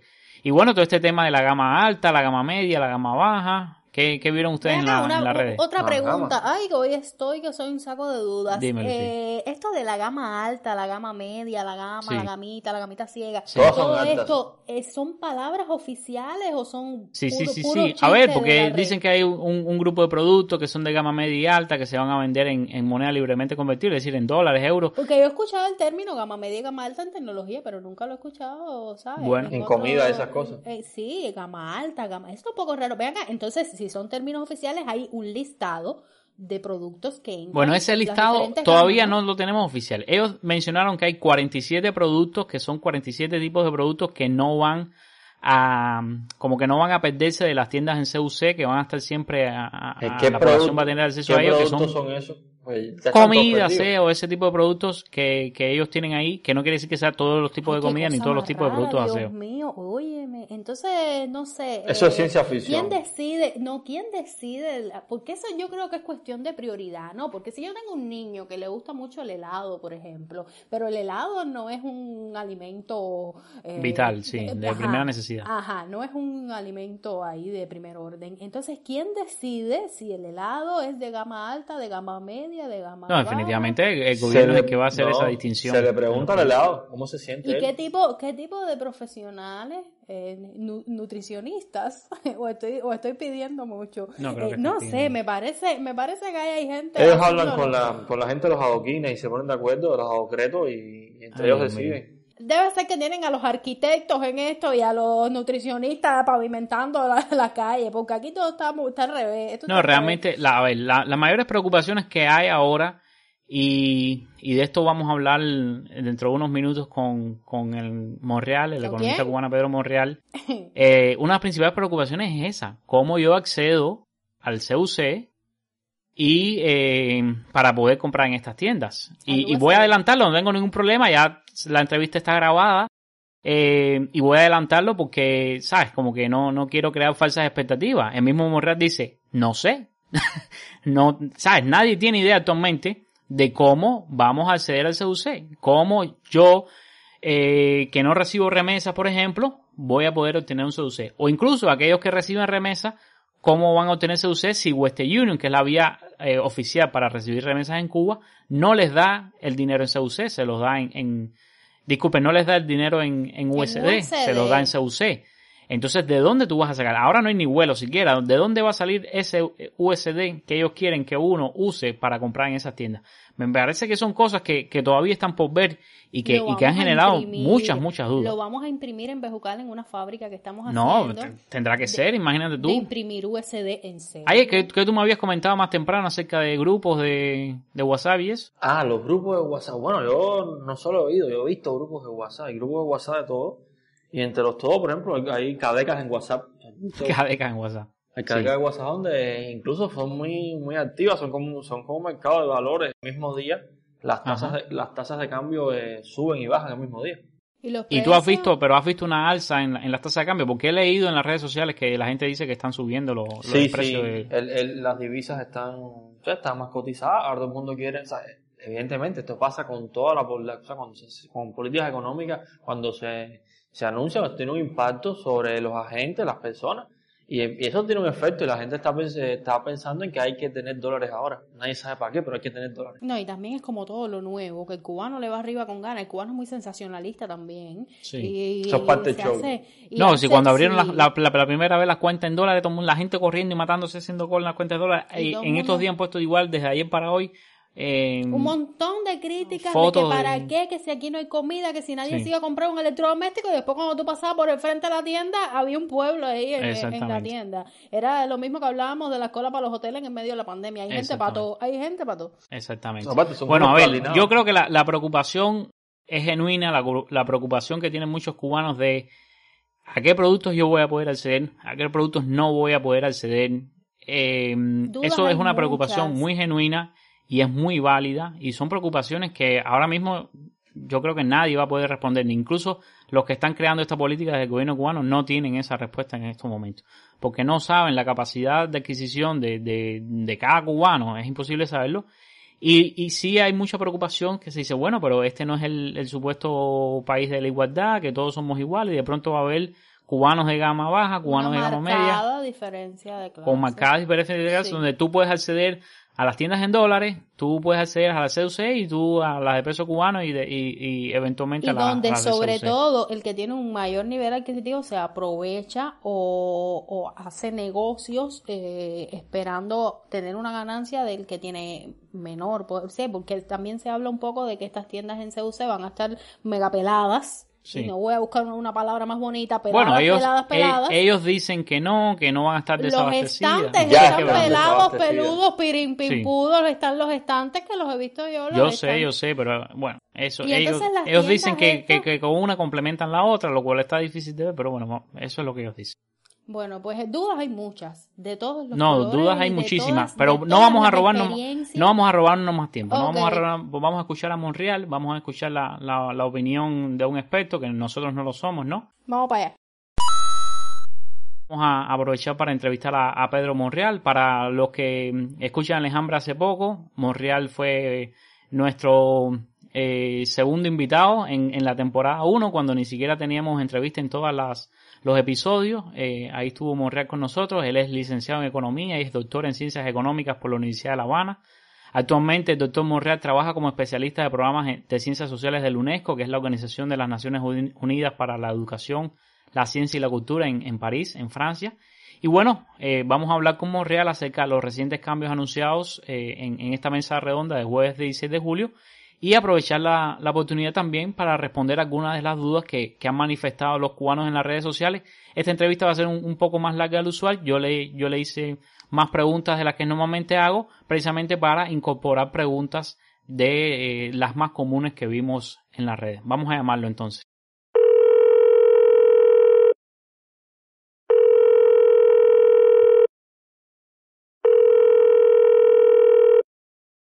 Saludo, doctor. Muchísimas gracias por aceptar nuestra invitación al enjambre. Muchas gracias a ti, Camilo, y también a Lucía y a, y a Alejandro. Es un placer poder estar con ustedes en esta conversación. No, el placer es nuestro. Realmente yo tenía ya ganas de, de repetir la entrevista, pero bueno, ya ahora se dio la, la oportunidad. Bueno, quisiera aprovechar entonces para arrojar luz acerca de las medidas económicas anunciadas hace dos días, el, el pasado jueves, por el gobierno cubano y quisiera hacerle preguntas no solo acerca de su visión al respecto, sino también tratar de, aclarar algunas de las dudas más frecuentes que he encontrado en las redes sociales. Quisiera comenzar por preguntarle, ¿son las medidas anunciadas algo inesperado o eran previsibles? Es decir, ¿se ajustan estas medidas a otras medidas tomadas anteriormente por el gobierno cubano o hay alguna diferencia notable? A ver, eh, yo creo que la mayor parte de las medidas que se anunciaron en la mesa redonda eran medidas esperadas en el sentido de que ya existía una intención comunicada a la gente de que se iba a hacer algo en esa dirección. Muchas veces eh, las medidas en realidad cuando se anuncian con antelación no son medidas como tales, es simplemente un objetivo, una dirección de trabajo, una línea de acción, un proyecto, porque medida como tal es cuando ésta adquiere una concreción que es visible, que es palpable y que permite entender de qué manera más o menos va a empezar a actuar en la realidad. Para la mayor parte de ellas, e insisto, habían sido ya eh, anunciadas, no solamente eh, hace unos meses cuando empezó la crisis de la COVID, sino incluso desde el año pasado, cuando en varias ocasiones se comunicaron diferentes programas y ya estaban enunciadas la mayoría de ellas ahí. Ahora, la mayoría no eran entonces medidas, eran simplemente intenciones, proyectos para hacer. Te digo eso y también está claro que hay algunas medidas que se han adoptado que sí no eran previsibles, por lo menos no eran previsibles antes de esta crisis del COVID. La que más ha sonado, que es la, apertura de estas tiendas en divisa para vender una, un surtido que antes no se vendía en moneda libremente convertible, es del tipo de, de medidas que uno pudiera esperar, uno pudiera decir que no era previsible, porque no entraba en la propia lógica de un proceso de unificación monetaria y de hecho anteriormente se había comunicado que cuando se abrieron las tiendas iniciales aquellas para vender electrodomésticos, automóviles, etcétera, ese surtido era el que iba a ocupar las ventas en divisa y que no se iba a avanzar hacia otros productos. Pero obviamente lo que hace imprevisible la medida es precisamente lo imprevisible de la situación. Se ha evolucionado el entorno en que se mueve la economía cubana y obviamente hay cosas que no están corriendo según lo que se pensó hace un año. Claro, por supuesto. Usted publicó ayer un artículo en, en su blog, elestadocomotal.com, y de paso le estoy recomendando a todos nuestros oyentes que, que sigan su blog. Publicó un artículo titulado El paquete económico del verano 2020. Dos puntos, comentarios preliminares.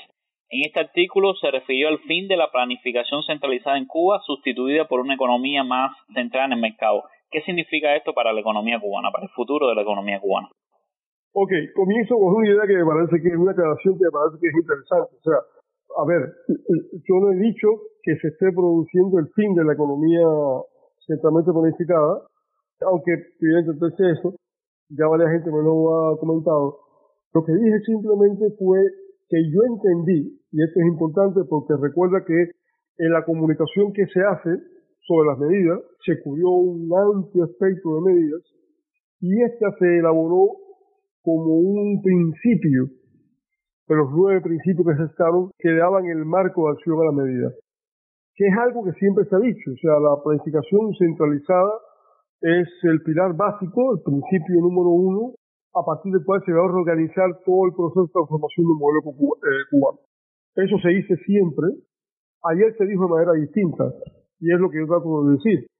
O sea, es una elaboración que tomó breves segundos, se dijo que era un asunto técnicamente complicado, pudiera serlo, pero lo que se dijo fue, se rompió el signo de igualdad que tradicionalmente en la forma en que en Cuba se habla de planificación centralizada, se hacía una ecuación de igualdad con una asignación administrativa de los recursos.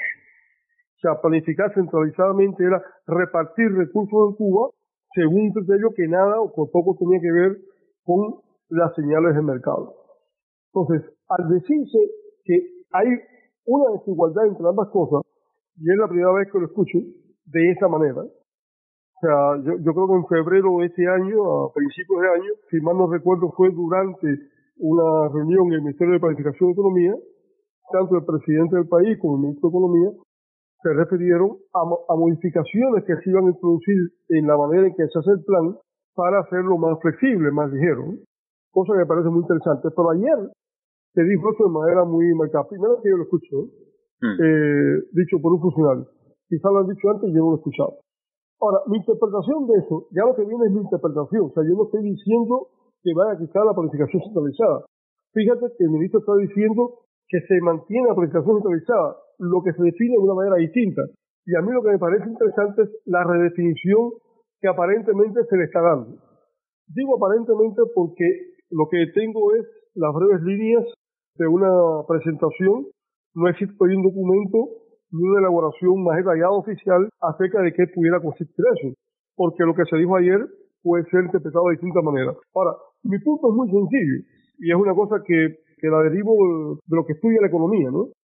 Si no se distribuye de manera centralizada y con criterio administrativo los recursos de un país, hay otra única manera de hacerlo, es el mercado, con el precio jugando una función reguladora. Entonces, una interpretación que es mía es que eso me parece interesante porque pudiera estar diciendo, pero yo no lo puedo afirmar, pudiera estar diciendo que se está pensando en, en utilizar el mercado y los precios de manera mucho más activa al asignar recursos en el país. Insisto, es un mercado regulado, etc.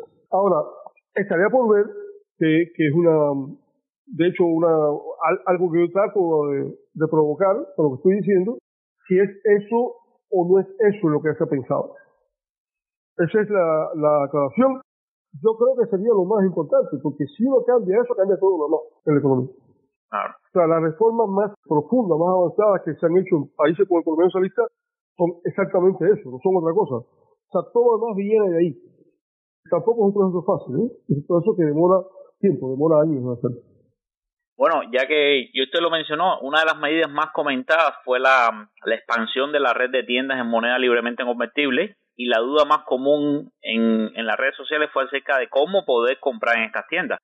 Muchos cubanos que reciben remesas se preguntan si la Western Union comenzaría a entregarles dólares estadounidenses en lugar de CUC. Aquellos que no reciben remesas se preguntan si el gobierno cubano comenzaría a pagarles salarios en dólares o euros.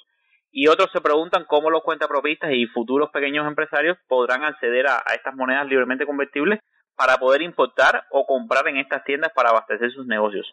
Entonces, ¿cómo se espera que los cubanos, tanto aquellos que reciben remesa como los que no, puedan tener acceso a estas divisas? especialmente en un momento en el que ni siquiera hay vuelos internacionales que permitan que viajen a Cuba personas que puedan traer esa moneda, teniendo además en cuenta la existencia de margen del, del 240% para la venta en las tiendas en CUC, muchos se preguntan, ¿se espera que los precios en estas tiendas en moneda convertible sean menores a las de CUC o, sean iguales? A ver, eh, cuando yo leí la, las redes también estos días y las preguntas, obviamente es, cierto que tú dices, hay una preocupación muy terrenal, ¿no?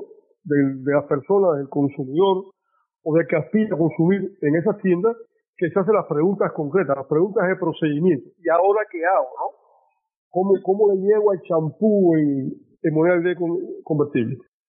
Obviamente es el tipo de preguntas que tienen que responder los que gestionan este sistema, o sea, el, el gobierno o los funcionarios de las empresas que tienen que ver con eso, ¿no?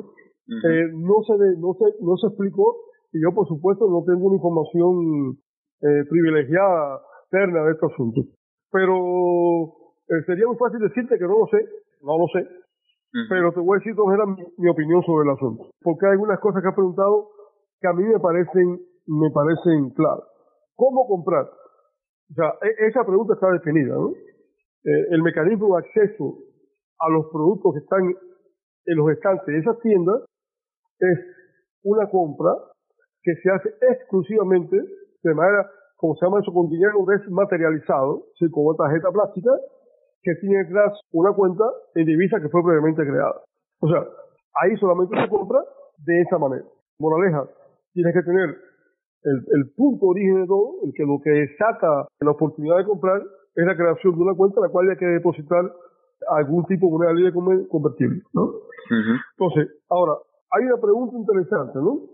¿Qué pasaría con el dinero que ahora llega a través de los mecanismos legales de, remesa, como puede ser el de Western Union, si va a entregar eh, dólares? Eso no lo sé, pero creo que no va a pasar, porque la intención que hay no es crear una circulación de, divisas, de dólares, específicamente, eh, de manera física, sino como te dije, de manera desmaterializada. Va a ser electrónico como tarjeta. Obviamente no va a haber esa intención, creo yo, pero no puedo apostarlo todo, pero me parece que la lógica es que, que no haya una, una circulación, no se facilite una circulación de divisa física entregándola en Puerto Rico. Igualmente los salarios, eh, olvídate. Ahí no se va a pagar salario en, dólares, pero de alguna manera, ¿no? Ni en, euros, ni en yenes, ni nada de. Eh, hay, hay una pregunta que me parece que sí es importante, que es de las, de las más, de las que más me llamó la atención que no se elaborara ayer una explicación sobre esto, que fue la de con, bueno, el, sector no estatal, los contrapropistas, cómo acceden a una moneda que les serviría para aprovisionarse, descontando ya las necesidades personales de compra, simplemente para poder funcionar habría de comprar una serie de, de productos eventualmente en esa tienda, ¿cómo, ¿cómo se hace si el ciclo de negocio que tiene no te la va a generar? Entonces, esa es una buena pregunta. Sobre eso yo no tengo una, una respuesta. Lo que identifico es una, una, una contradicción ¿no? en el proceso. Lo que me dice con el margen, ¿eh? lo primero que, que digamos atención que hace, hace como cuatro años hubo una discusión sobre esto, los márgenes, y una aclaración interesante de, funcionarios de la Corporación CIME, de funcionarios del Ministerio de Finanzas, me estoy refiriendo a la parte esta de preguntas y respuestas en sitios como eh, Cuba Debate, ¿no? Donde aclararon que no, que eso es una cosa que se había quedado como una leyenda urbana, que existió en una época y que obviamente existían productos, unos pocos, que por ser supuestamente productos suntuarios tenían una tasa de, de recargo muy alta pero que la mayoría de los productos, y de hecho los mencionados, los que eran como de primera necesidad, pero que se vendían en, en Cook, tenían era como un 1.5%, o sea, como un 150%, algunos, algunos menos. Ahora, sobre los precios. Un, un con, la con los precios, por lo que yo entendí, aquí tampoco tengo información concreta, ¿eh? pero lo que yo entendí me pareció que era claro lo que estaban diciendo, es que se van a vender surtidos que no son similares. Habría que ver si eso pasa en la práctica, pero es lo que se anunció. De manera que habría que esperar precios distintos, asumiendo incluso esta igualdad teórica de que un, un, es tan bueno como un, dólar. De manera que la, diferencia de calidades explicaría eso. Y lo segundo, que también se dijo al final del programa, eh, fue interesante, es que una vez que se establecían los precios en moneda libremente convertible en estas tiendas, esos precios sí se iban a modificar en función de la variación que tuvieran los precios de esos productos en el mercado internacional. Es decir, si sube ese precio internacionalmente por X razón, eso en Cuba se iba a reflejar. Yo tengo más dudas que tú aquí, hmm. pero por lo menos te, te quería comunicar el entendimiento de lo que tuve ayer y ojalá que en estos días, estoy seguro que va a pasar, pues eh, la gente pueda aclararse las dudas porque hay, hay dudas muy razonables en términos como en la práctica operaría este mecanismo que obviamente es de mucho interés para la gente. Una, una duda común también relacionada con, con este tema es el, el desabastecimiento ¿no? que estamos sufriendo actualmente en las tiendas en, en CUC y en CUP. Y es que muchos se preguntan si estas nuevas tiendas en, en moneda libremente convertible no estarán desabastecidas de igual manera. Incluso hay quienes afirman, y esto no es nuevo, que en las tiendas en moneda libremente convertible que existen actualmente, la demanda supera la oferta y se paga hasta 100 USD por un turno para poder comprar una moto eléctrica, una nevera o, un artículo similar. ¿Existe alguna diferencia entre las tiendas en CUC y las tiendas en moneda libremente convertible que permitan afirmar que no habrá desabastecimiento en estas nuevas tiendas? Buena pregunta. Seguramente ha habido muchos chistes, hay, hay mucha variante de chistes, eh, este es la teoría, este es la práctica, ¿no? Eh, en teoría, en teoría, el, el mecanismo que se, que se debe utilizar es un mecanismo que evitaría esos baches de suministro. Por una razón muy sencilla, porque supuestamente se estaría operando 100% en un circuito de suministro que funciona sobre la base de una misma moneda que es una moneda dura. Es decir, la empresa que tiene las tiendas, Caribe o Cinex, ingresan esa divisa y con esa divisa directamente la parte del segmento de esas entidades que son compradores pueden ir a comprar y rellenar, ¿no? Como dirían, con nuevos pedidos. Esa es, esa es la idea. Teóricamente eso no debería pasar. Tú apuntas un elemento interesante, que es que a pesar de que las tiendas en, en moneda libremente convertible que ya existían, las que vendían las cosas electrónicas y electrodomésticos, también fue, es el mismo principio, ¿no? Y sin embargo, ahí se ha habido unos baches de abastecimiento. Yo asumo que esos baches se han agravado con motivo de esta crisis que es global, eh, es cierto global, que ha afectado el comercio internacional eh, en unos productos más que otros, por una parte, uno. Dos, es probable, yo no puedo afirmarlo, que parte de las divisas en un momento determinado se habían recaudado por venta de electrodomésticos en medio de una crisis, hizo falta para comprar otra cosa de urgencia para el país que no fuera un aire acondicionado para vender en la tienda. No te estoy diciendo que lo sé, pero eso es casi seguro que pasó. Ahora, con independencia de esa urgencia que ha pasado en estos tres, cuatro meses, recuerda que ya desde antes de que empezara todo el rollo del coronavirus, existía comentarios bastante divulgados acerca de baches en los suministros de algunos surtidos. Recuerda que algún tipo de refrigeradores, algún tipo de split de aire acondicionado no se encontraba. Quizás encontrabas otro o surtido, otro tamaño, pero los más demandados no los encontraba. O sea que eso no funcionaba de una manera totalmente fluida, sino que siempre hubo ese problema. Ahora, te digo, la crisis tiene que haberlo agravado. Ahora, el mecanismo actual, lo que, lo que, lo que establecería en la práctica es un acuerdo con los suministradores. Los suministradores normalmente venden a crédito, o sea, le entregan a Cuba esas mercancías, todas esas cosas electrónicas, se le entregan y no le cobran en el momento que se le entregan. Ese vendedor panameño o mexicano, lo que sea, se ha buscado él un crédito en su país para pagarle al industrial, que es el que produce el acondicionado, y esa empresa comercializadora panameña aguanta esos meses en que le entregó a Cuba y Cuba no ha pagado porque tuvo acceso a ese crédito. En un momento determinado Cuba tiene que pagar.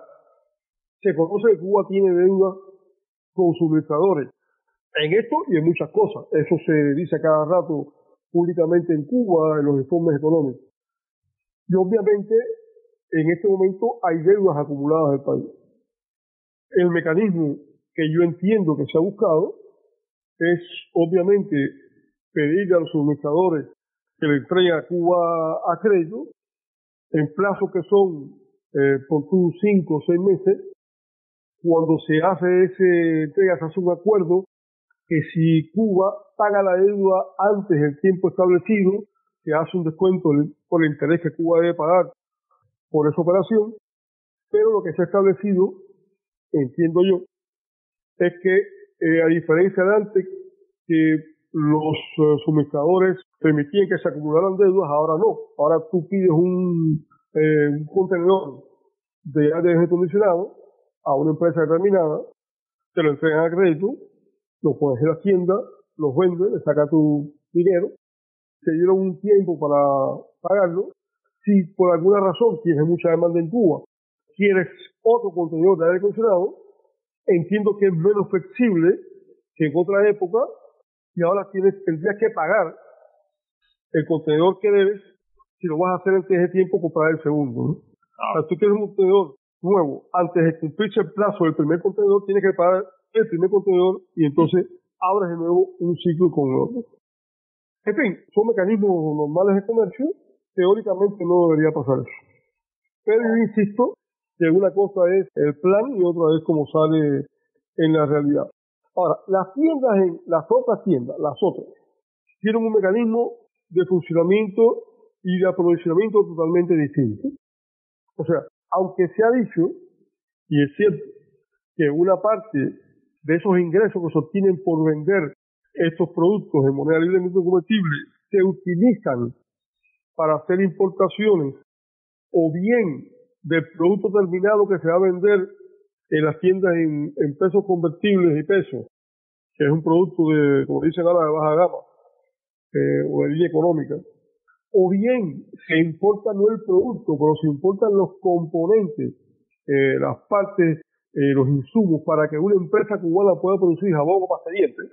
Ese mecanismo que estoy hablando lo que hace es complementar la mayor parte del dinero que va a nutrir lo que se vende en las tiendas en divisas, eh, perdón, en divisas no, en, en, en peso convertible o en peso, que es muchos millones de pesos, la mayor parte de eso tiene un origen de financiamiento que no es la parte que sale de estas tiendas de moneda libre convertible. Salen de otras partes del presupuesto del país. Y por tanto, ahí sí ya no, no es un ciclo cerrado. Esas son tiendas que ingresan cuando venden lo que vendan, eh, jabón, croquetas, lo que vendan. Eso lo ingresan en dos monedas nacionales. El peso cubano normal y el peso eh, convertible. Y esas monedas, con esas monedas no pueden hacer nada frente a un exportador panameño, alguien que obviamente es una entidad financiera cubana, tiene que asignarle divisas. Y ahí se traba la rueda, porque obviamente esas son asignaciones de divisas que están compitiendo con muchas necesidades que no están cubiertas y eso significa que no va a poder cubrirse la, la demanda que existe en el país.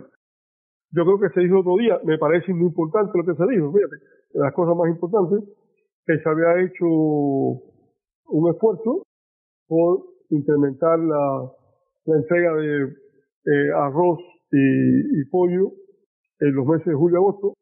Yo, yo, he visto a gente que se ha burlado en, la, en las redes esto, lo ha minimizado. No eh, eso no son minimizar, eso, son, eh, eso, eso es mucho dinero, ¿eh? y, y son muchas toneladas de alimentos. Entonces, eh, y hay gente que a lo mejor eso le sobra, pero hay mucha gente que le falta. Entonces, yo con esto tengo un poco más, siempre le digo a la gente, ¿no? un poco más de sensibilidad, porque son miles y miles de toneladas de arroz y miles de toneladas de pollo, ¿no? mensual.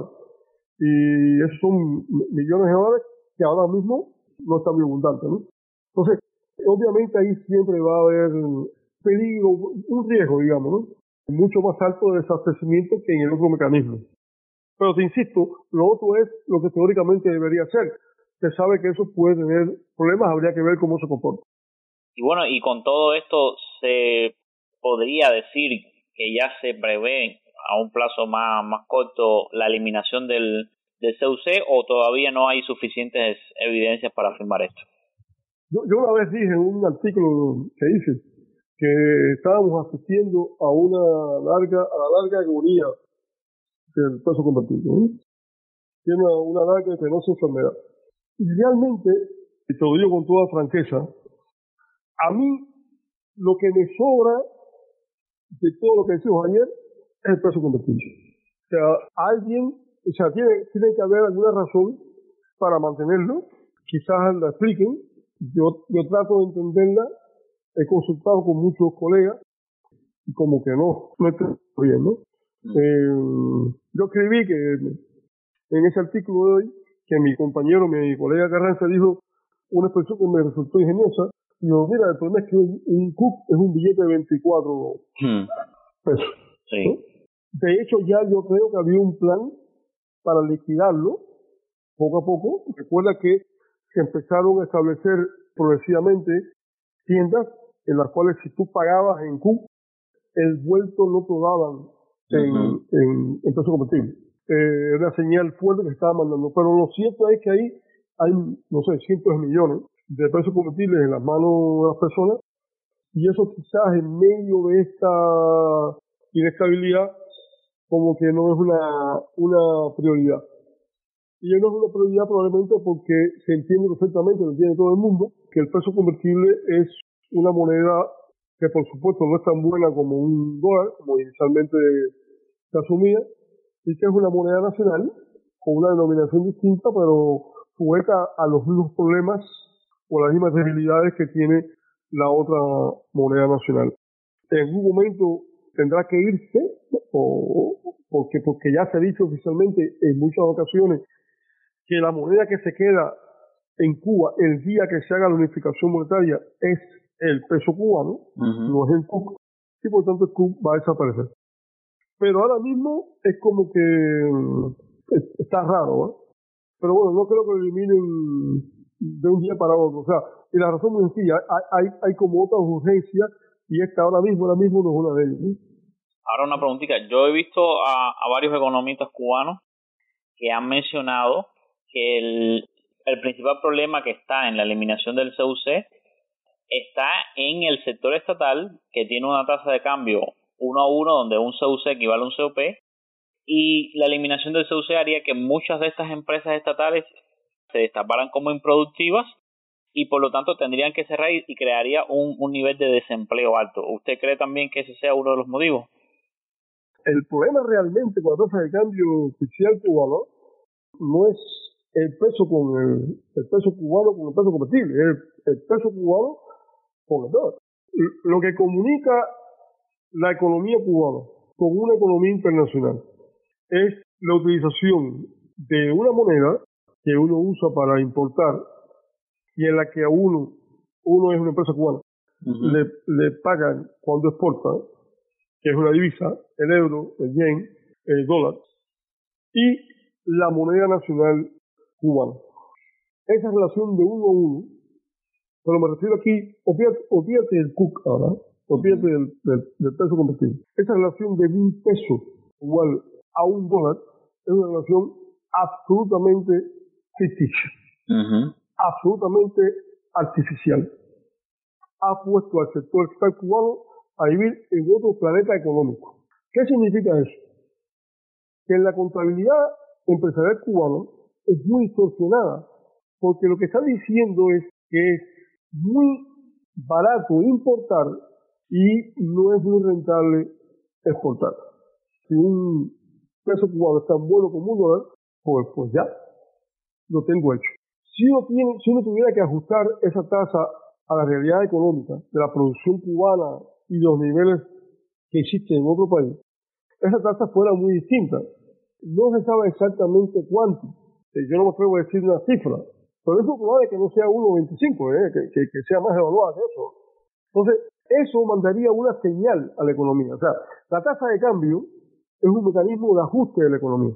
Porque la tasa de cambio lo que hace es que te indica, cuando se evalúa, que es más caro importar, que el sistema productivo se ajusta para no importar y que es más rentable exportar. Y el sistema productivo se ajusta para exportar. Eso no pasa porque la tasa es rígida. Punto. Ese es el problema que tiene la economía cubana con la tasa de cambio. Que hay que devaluarla, que todo el mundo sabe que hay que devaluarla, y que ya existía, ya existía un plan caminando, que no era público, sí, pero suficientemente conocido. Había empezado el año pasado, porque eso va a incluir un momento determinado incrementar precios. Obviamente, eh, los precios de muchas cosas importadas van a aumentar.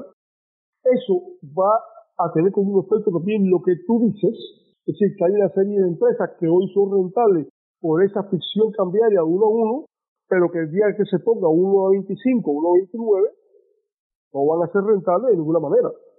Entonces, algunas quizás tú des un tiempo, le das un crédito bancario, le das un tiempo para que se reajusten y pudieran ser rentables. Quizás.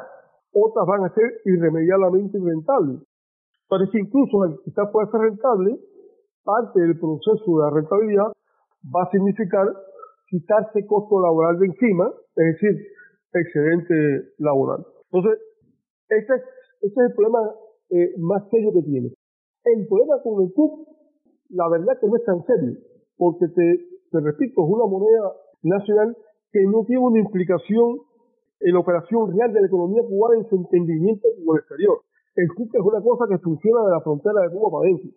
La complejidad con este tipo de cosas de competitividad internacional es con cuando tienes necesidad de interactuar con el exterior y por tanto tienes que comparar tu economía, la, la de peso cubano o, la de peso convertible, con la economía norteamericana, con el dólar, con la economía de España, con el euro, etcétera. Ahí es donde eh, funciona el otro elemento que te comenté de ajuste económico. Parece muy enredado, pero, pero no lo es, ¿no? Bueno, ahora quiero hablar de otro tema. Se habló también de legalizar la, la pequeña y la mediana empresa en Cuba. Bueno, para nuestro episodio 27 ya entrevistamos al doctor Mauricio Miranda, su colega, acerca de este tema, por lo que yo no quisiera hacerle las mismas preguntas. Pero bueno, hay muchos que quieren conocer más a, más al, al respecto pues, de, de las pymes, pueden buscar esta entrevista, pero yo quiero centrarme en, en los nuevos comentarios muchos de estos comentarios de, de cuentapropistas, donde la principal preocupación para ellos radica en que la nueva posibilidad que tendrá el sector privado de importar y exportar dependerá de una relación con una empresa estatal que se ocupará de, de tramitar estas acciones. Las principales eh, preocupaciones, bueno, se basan entonces en las trabas burocráticas ya conocidas en Cuba, la intervención de estas empresas estatales en la formación de precios, tanto para la exportación como para la importación, y la preocupación latente de que las empresas estatales están limitadas por las sanciones del gobierno estadounidense. ¿Qué consecuencias negativas o positivas puede tener esto en el desarrollo del sector privado en Cuba? Mira, a mí me parece que una de las medidas más importantes de las que se anunciaron ayer fue precisamente esta, esa aclaración fuerte de que eh, se va a facilitar que todo el que pueda exportar, que exporte. O sea, todo actor económico con independencia de forma de propiedad de gestión, que tenga algo que exportar, que pueda eh, aportar divisas al país con ese tipo de operación que nunca ha hecho, pero que ahora puede hacerla, eso es muy positivo. Eso es súper positivo. Ahora, el mecanismo concreto, o sea, la medida, acción específica descrita, fue una que se explicó con más detalle ayer. Es el que a mí me parece un defecto de fábrica. ¿eh? O sea, yo tengo mis dudas que eso vaya a funcionar bien. Hmm. Pero mi, mi, mi posición frente a esto es muy sencilla. O sea, esto es tan importante que a pesar de que eh, existen elementos que pudieran llevar a pensar de que no está muy bien diseñado, lo que realmente vale es echar a andar el mecanismo. Es desatar esa posibilidad, es activar a esos actores estatales a buscar estas exportaciones. Y después sobre la marcha la vida dirá, yo creo que la vida va a decir que ese mecanismo no funciona bien. Y lo digo muy rápidamente. Yo no creo que ningún exportador no estatal necesite una empresa estatal para exportar absolutamente nada. Ni para importar absolutamente nada.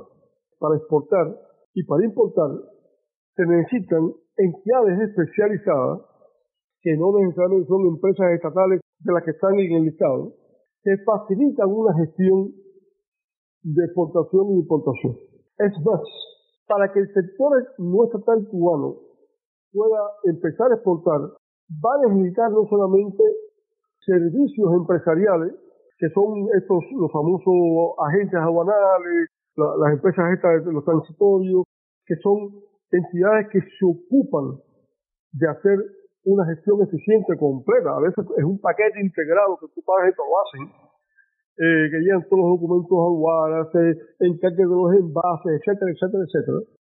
Sino que también el sector no estatal cubano que vaya a exportar algo tiene que ser ayudado por el Estado cubano. Cámara de Comercio, cursos de capacitación, en términos de normas sanitarias, de normas de calidad, de envase, de marketing, conocimiento de mercado, de información. Algunos pagados, algunos pagados. Todos los países del mundo usan eso. Y eso hay que usarlo en Cuba. Ahora, hoy por hoy, y esto, esto lo puede verificar, alguien que necesita comprar un tractor, lo compra desde una página web, por ejemplo, en Alibaba. Esta es la, la gran empresa china. Los vi hoy. Un tractor pequeño como para las filas cubanas cuesta si compras entre uno y nueve tractores, o sea, si compras uno, te cuesta 1.800. 1.800 dólares. Sí. Nada más. Y te lo ponen, sí, claro. Esta, te lo mando la página después. Y te lo ponen con 20 días. tienes que pagar aparte el flete, que eso varía según el lugar. Sí, claro, claro, claro. Eso funciona eh, muy bien. Y, y exportando igual. Y, y esto me parece importante. O sea, el, el, el comercio internacional se mueve de una manera que es muy diferente, está muy por delante a como se hace en Cuba. Lo digo con toda responsabilidad. Entonces, a mí me parece que esto, o sea, el, el, el forzar una intermediación con una empresa estatal que no es precisamente una empresa especializada en mover mercancía, sino que tiene otra lógica de funcionamiento. Las empresas estatales cubanas tienen otra lógica de funcionamiento. Eso le crea lo que llamo viscosidad institucional a este proceso. Yo no digo que es una traba, pero se, va, se parece a eso. Entonces, ese es un punto eh, que me parece importante. Y lo otro que me pareció una cosa absolutamente rara eh, es esto del establecimiento de los precios de exportación. Porque lo que yo entendí, de lo que se dijo, y me parece que lo ha entendido mucha gente de esa manera, es que el precio al que se debe exportar una caja de mango es un precio que establece por un contrato entre el, productor de mango de Tibirán, o de Jucal, ¿no? y la empresa estatal, la empresa estatal cubana. Eso está muy raro porque esa negociación de precios debería ser entre el que oferta y el que demanda. Entonces, tampoco, tampoco me convence para nada ese tipo de determinación de precio. En cualquier caso, no se le puede llamar a esto, o sea, se le llama, se le está diciendo, no, se ha autorizado a exportar y importar directamente. Bueno, la verdad que no es directo y- y- y- y- directamente, ¿no? Eh, muy directamente. Pero te insisto, a, a mí me parece que eso es lo que hay y lo más importante es empezar a aceptar el mecanismo y sobre la marcha eh, la vida dirá, ¿no? Ahora, saliendo del tema de, de, de la importación y la exportación, otra, otra de las dudas más comunes es acerca del, del gravamen del 10% al, al cambio de USD a, a CUC, que, que será eliminado a partir del próximo 20 de julio. Esta era una medida largamente pedida por el pueblo, pero a la que el gobierno cubano siempre se había resistido, alegando las sanciones del gobierno norteamericano como causa para, para la existencia de este gravamen. Sin embargo, las sanciones no han desaparecido, sino que se han agudizado en los últimos años. Así que la pregunta es, ¿por qué eliminar el gravamen ahora? A ver, déjame empezar por, por una cosa que es eh, que, no, que no se ha modificado. Es decir, en el caso de Cuba y de, y de otros países que están incluidos en determinados tipos de sanciones por parte del gobierno de Estados Unidos, tiene un costo adicional y un desestímulo muy grande operar con efectivo físico con esos bancos. Es decir, ese, esos billetes que Cuba tiene, en un momento tiene que colocar en un banco porque las operaciones normalmente de comercio exterior no se hacen con, obviamente, con billetes físicos, con cuentas bancarias. Ese acto de poner el dinero en un banco, que obviamente no es un banco americano, ha tenido desde el año 2004, si mal no recuerdo, eh, un, un creciente proceso de obstaculización.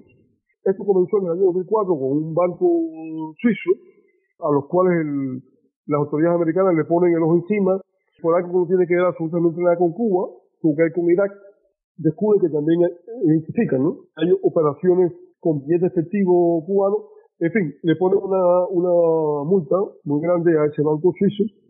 Hubo una campaña en los Estados Unidos, que ya Ross fue una de las más activas en, en el proceso, y eh, en la práctica muchos bancos dejaron de hacer negocio con Cuba por el temor a una multa salvaje de ese tipo, y lo que lo hacían obviamente cobra mucho más por el servicio. Entonces, es cierto que existe una...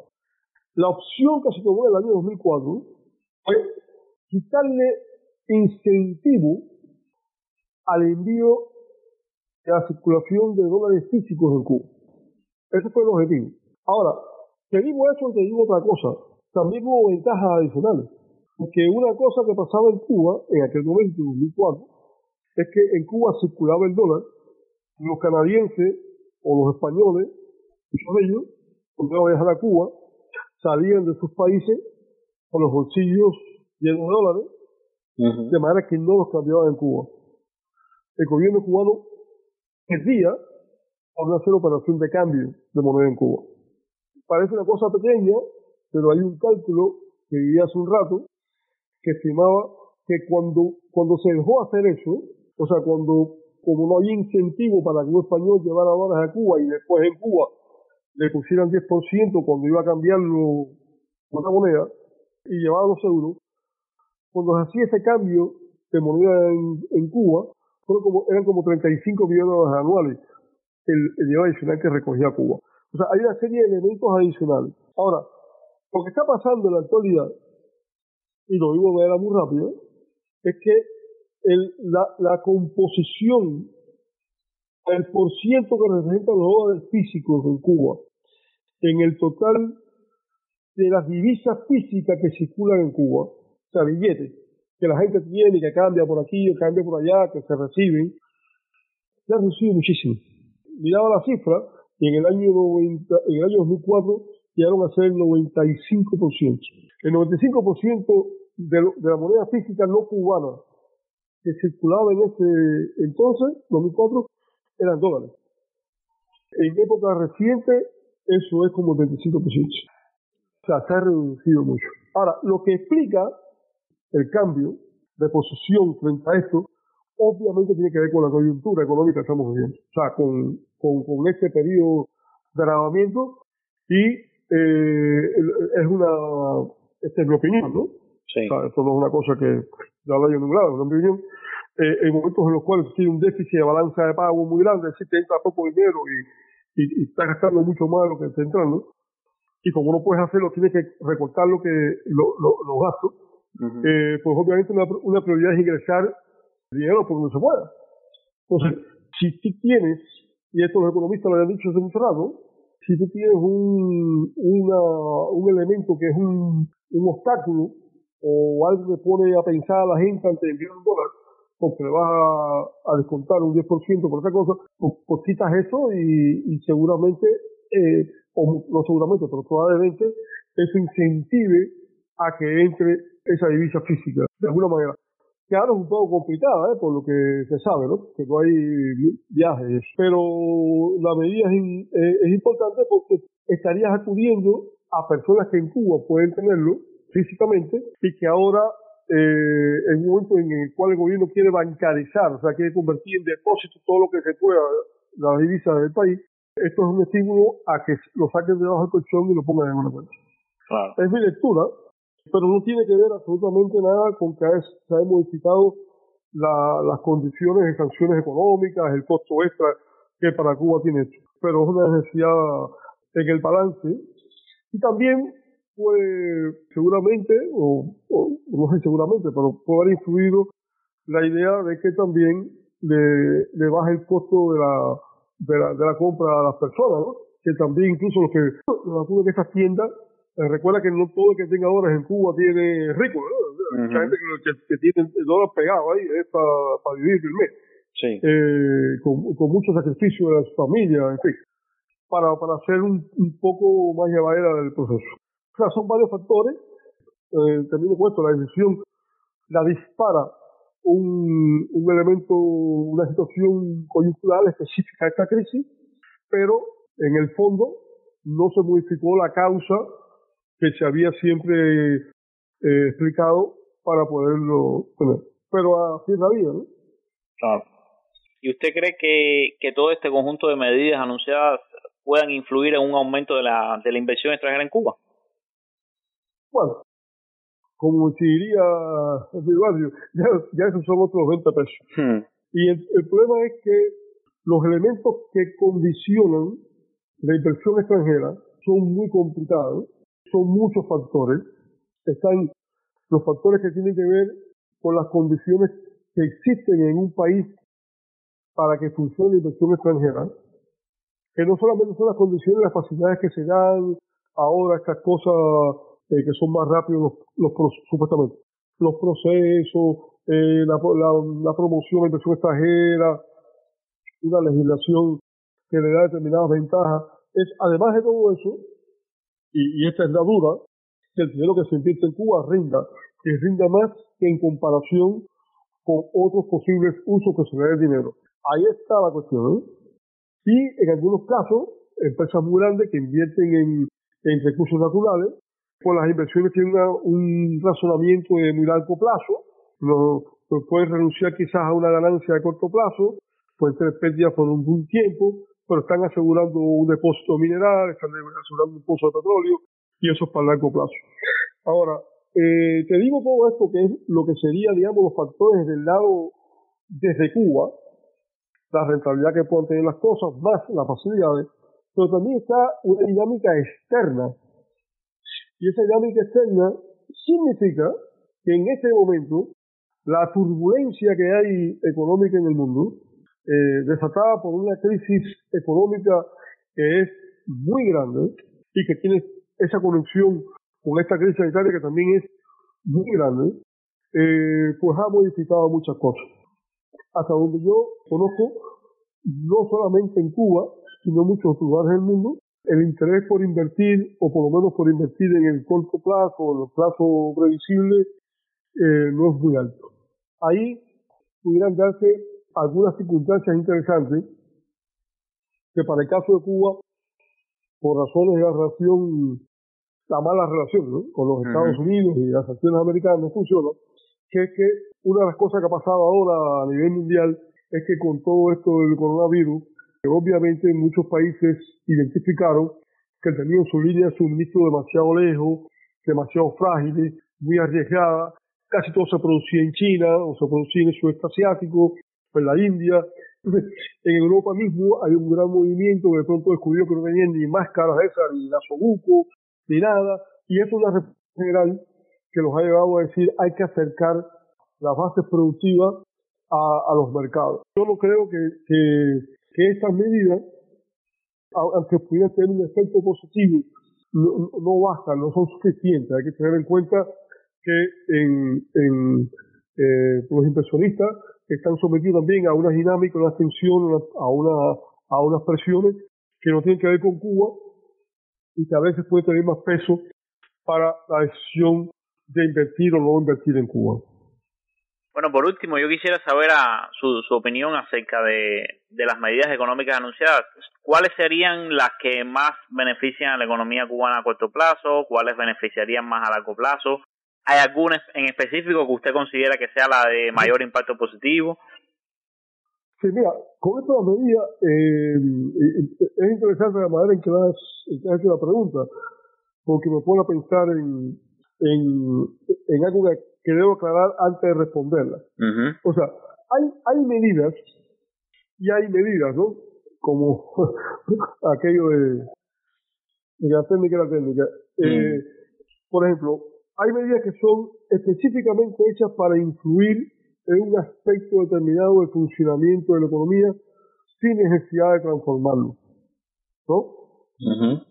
Mientras que hay otras medidas de las que se anunciaron que sí tienen una intención transformadora. Te pongo un ejemplo concreto. La medida de tratar de mantener un surto de 47 productos ligeros en, en peso convertido y en peso cubano en las tiendas, o la medida de aumentar eh, la distribución de determinados productos en julio y agosto. Esas son medidas importantes, un efecto directo en la población, en gran escala para la población, pero no son medidas transformadoras, son medidas que permiten que siga funcionando el consumo de una determinada manera. Ahora, hay medidas que sí transforman, ¿no? Esta que hablamos, todo lo que se anuncia de la agricultura, lo que se anuncia de las exportaciones, lo que se anuncia de las empresas, eh, eh, de las pymes, esas son medidas que sí tienen una intención de modificar el estado de cosas. ¿no? Ah. Habrá que ver si lo hacen, si, no, si lo hacen de manera que está previsto, si va a cambiar, pero esa es la intención y lo que estaba escrito son cosas que van a funcionar de una manera que no era como funcionaban antes. Ahora, recuerda, por ejemplo, en el caso de la agricultura, que fue en la que más cosas se denunciaron junto con la las exportaciones, ¿no?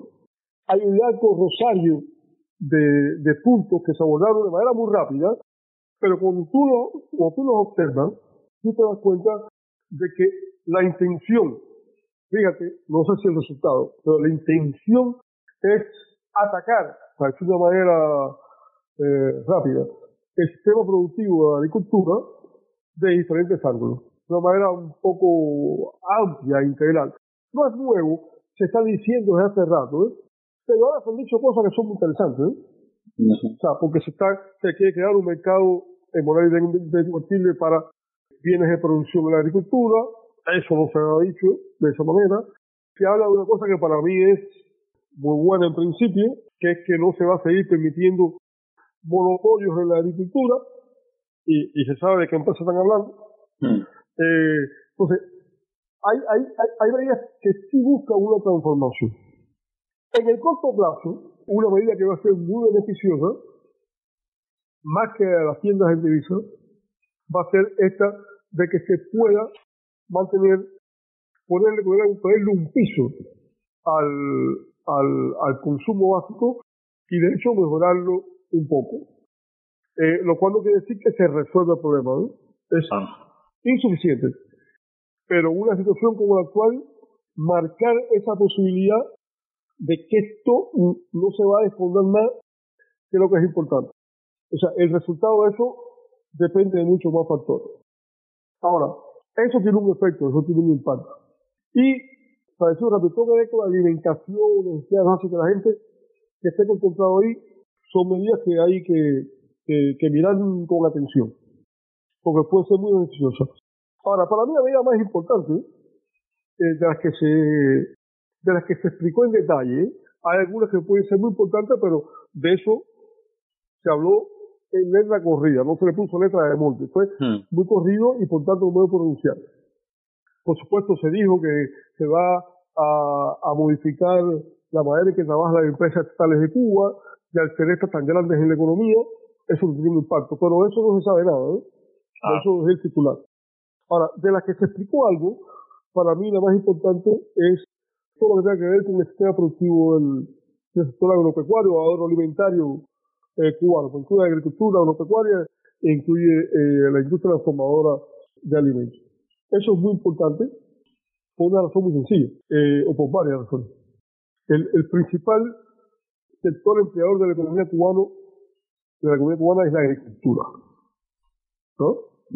Es siendo un sector tan grande en empleo, el que más baja productividad tiene, sectorial. De los, los sectores de la economía cubana, el de más baja productividad la agricultura. Produce de manera privada, o no estatal, para decirlo privado, privado y cooperativo, un porcentaje muy grande de casi todos los alimentos del país. Es el único sector de la economía cubana donde lo no estatal tiene más peso que el estatal. Están todas las formas de propiedad posibles, eh, están todas las formas de gestión posibles. Tiene un potencial no utilizado del recurso básico de la tierra, se conoce la cantidad que habría de tierra ociosa. Tiene un potencial científico también subutilizado. Y eso se está teniendo problemas muy serios, que no son nuevos. Para la agricultura cubana eh, en, en, todo un, en una tendencia descendente de finales del 17, que va a llevar por lo menos dos años en esto, es importante modificarlo. Se habló de formación de precios distintos, se habló de mecanismo de distribución. ¿Y por qué es importante? Porque es el tipo de sector, es el tipo de actividad que tiene lo que digamos una superficie de contacto muy grande. Se le pueden pegar muchas cosas a eso. Entonces, otras medidas como las pymes, por ejemplo, están conectadas con esto. Tú me preguntas a mí, ¿dónde es el, ¿cuál es el sector de la economía cubana no estatal? O sea, la parte, el segmento no estatal de la economía cubana. Donde más pymes pudieran salir es en la agricultura o la agroindustria cubana. Exportaciones en el corto plazo, el estatal es aquí, en la, en la agricultura. Entonces, hay, hay un potencial grande que de hecho puede eh, ayudar puede catapultar, digo yo, ¿no? Otra medida. Ahora, todo esto que yo te digo es eh, visto desde afuera. Es decir, hay, hay una serie de detalles, insisto en esto, que no los conocemos, que se ha dicho que se van a empezar a, a divulgar en estos días y que habría que prestar atención. Te repito que yo pienso, y en mi artículo eh, hizo los comentarios, que hay muchos elementos que a mí personalmente no me parecen adecuados, pero yo creo que lo importante es que eche a andar el proceso. Eh, hemos estado en algunos de estos temas durante muchos años dándole la vuelta a la noria y no, se, no acababa de pasar nada y yo creo que es momento ya de empezar a, a funcionar. Obviamente, como es un proceso, habrá que establecer indicadores para, para saber, para saber si esto eh, funciona o no funciona, eh, en qué momento certificarlo, pero va por buen camino. Un impacto en ese sentido muy grande es lo del trabajo por cuenta propia y las cooperativas no agropecuarias, porque yo lo digo siempre muy claramente, desde hace 10 años la función de creación de empleo neto en la economía cubana la tiene el sector privado. Fíjate que no digo privado y cooperativo, privado. El cooperativo ha creado muy poco empleo neto, ha sido privado. Y obviamente, al ser tan grande, habría que, que atenderlo con, con, con particular eh, atención. Y el, el cooperativo no agropecuario, que ha estado sujeto a ese experimento, ese limbo raro que se ha creado, Mm. se ha visto ahora que se va a potenciar, es, es otra vía. Una cosa interesante que me llamó la atención es que, aunque la medida que se ha anunciado de que se va a flexibilizar, eh, ampliar el, el marco de trabajo, el trabajo por cuenta propia, que eso se entiende como que van a ser más flexibles en términos de, de, de las categorías de empresa, de las licencias, etcétera. Hay un problema que no se mencionó y que, y que es importante. O sea, eh, a mí me parece que está muy bien eso, pero el sector trabajo por cuenta propia que existe en un grado no despreciable está conectado con el tipo de actividad o el turismo, ha sido rápidamente, y los viajes, eh, que ahora no está funcionando. ¿no? Entonces, e- es un sector eh, que existe, una parte grande de él está en una crisis, de la cual la salida no está muy clara, cuándo es y cómo va a ser. Y yo creo que además de esa expansión al, eh, para crear nuevas eh, licencias, nuevas posibilidades de trabajo por cuenta propia, también hay que tener cuidado o habría que atender con más cuidado lo que ya existe, que insisto, no son cuatro gatos, es decir, eso, eso es, eh, es un por ciento grande de la fuerza laboral cubana, que además paga salario o, o hay que genera ingresos, salario y otras formas de ingresos, eh, que en general puede ser más alto que, que en muchos casos lo del Estado, y que por tanto fue una función importante en eso que se dijo ayer, que también es un pilar del proceso de reforma, que es aprovechar la demanda interna, o sea, pasar eh, crecimiento de economía eh, a la demanda interna como un factor más activo. Entonces, eso que atenderlo. Oiga, muchísimas gracias, muchísimas gracias por, por la entrevista. Realmente ha sido un placer poder conversar con usted y, y poder haber aclarado dudas al respecto. Bueno, muchas gracias a usted y, y, y nos mantendremos al tanto para, para ver qué, qué precisiones adicionales se dan sobre el tema este, que es eh, importante y que supongo que en varios programas vas a tener que tratarlo con, con otros colegas, no solamente economistas, porque este es un tema demasiado grande como para que los economistas lo, lo puedan abordar. Entonces, muchas gracias por todo y, y, y mañana los escucho. ¿eh? muchas gracias, muchas gracias.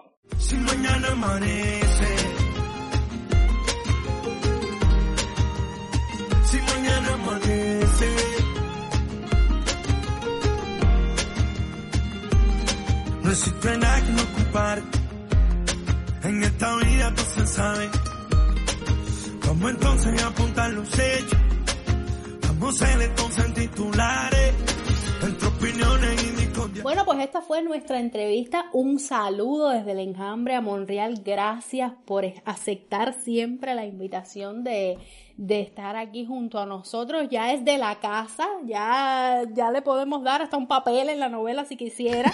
¿Verdad, Camilo? Hay que decírselo, hay que decírselo. Ya le podemos dar hasta un, hasta un personaje de- de- en la novela y, y nada, e- espero como siempre, y bueno, porque hayan aclarado dudas de la voz de un experto y, y, que, y que sea útil para enfrentar todo este nuevo proceso que viene para esta Cuba pospandemia. Lo triste es que hasta Monreal tiene dudas, así que para imagínate tú. esta, así es. Eh, pues a modo de cierre, vamos allá, muchachos, que ya estamos un poco pasados. Sí. Yo vengo con, con, con una noticia, comentario que me tiene asqueada y repugnada, porque a mí estos comportamientos no me gustan, pero bueno, es algo muy personal mío. ¿Qué pasó? Todo ¿Qué el mundo no, lo- no lo ve igual. Primero voy a darte el contexto de la noticia. Ajá. Al principio del programa, en los titulares informamos que el futbolista portugués Cristiano Ronaldo obsequió camisetas firmadas de su actual equipo, la Juventus. a los 38 médicos cubanos que culminaron su misión en Italia. Sí, eso ya Hasta ahí estamos claros. Sí, bueno, sí, sí, cómo no, eso lo dije yo, bueno. ¿Pero vas a pues, repetir la más noticia? que un titular, no, más que un titular, les traigo un, una Un chisme. subnoticia, un chisme, un Ajá. brete, y es que en Rebolico han aparecido anuncios donde las camisetas están ya a la venta. Y Ay, esto no es una sorpresa porque era cuestión de tiempo.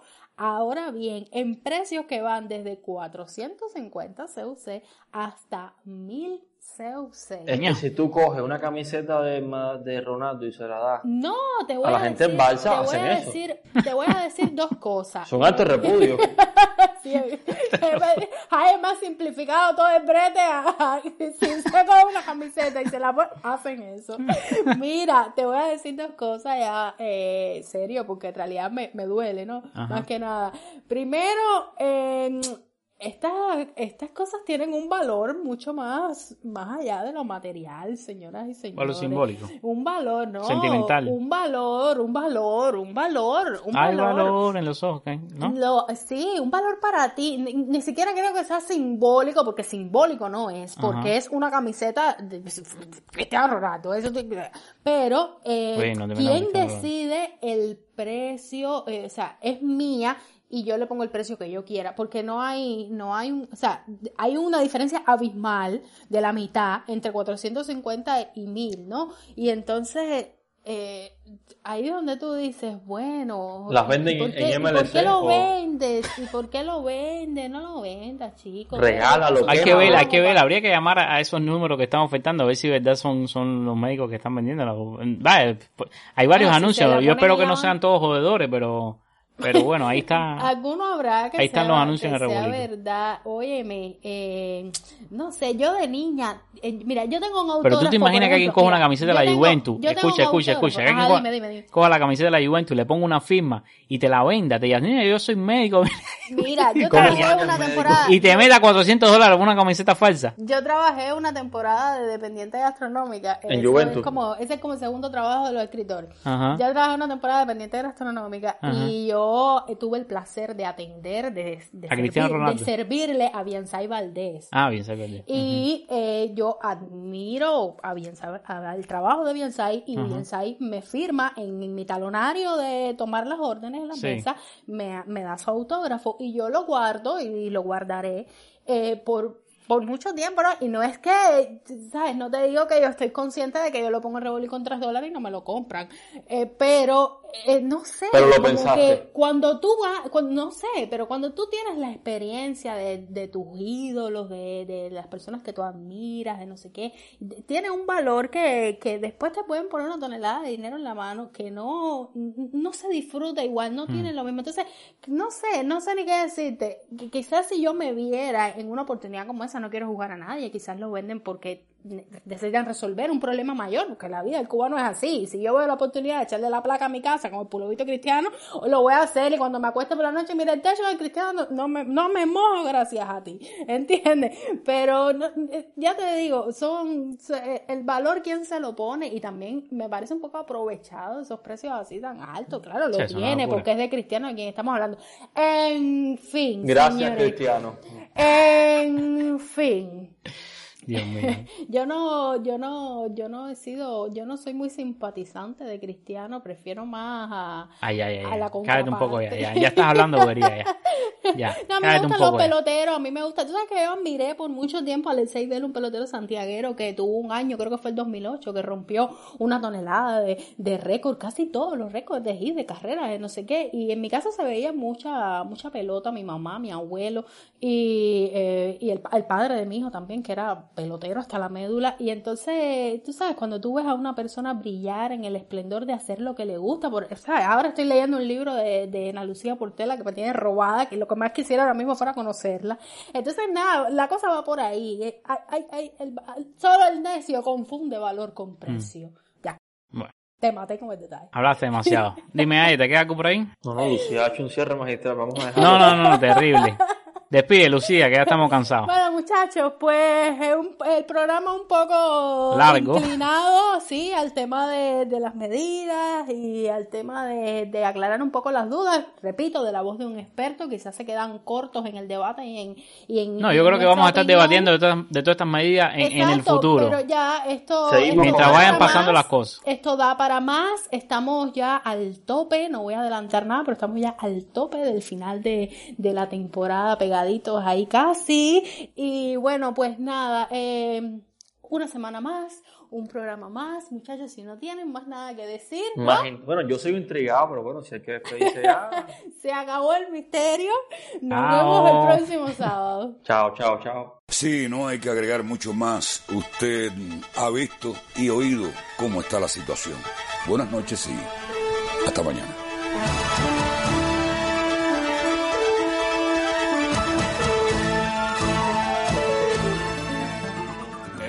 Entonces no sepa tanto que saber es peligroso.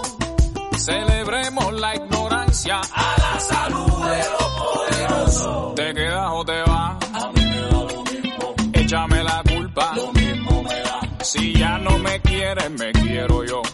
No me da la cuenta tu forma de amar, obligado a la fuerza. No me da la cuenta. Me cierran la puerta. La cuenta no me da. Escribo canciones, quien tenga coraje las cantará.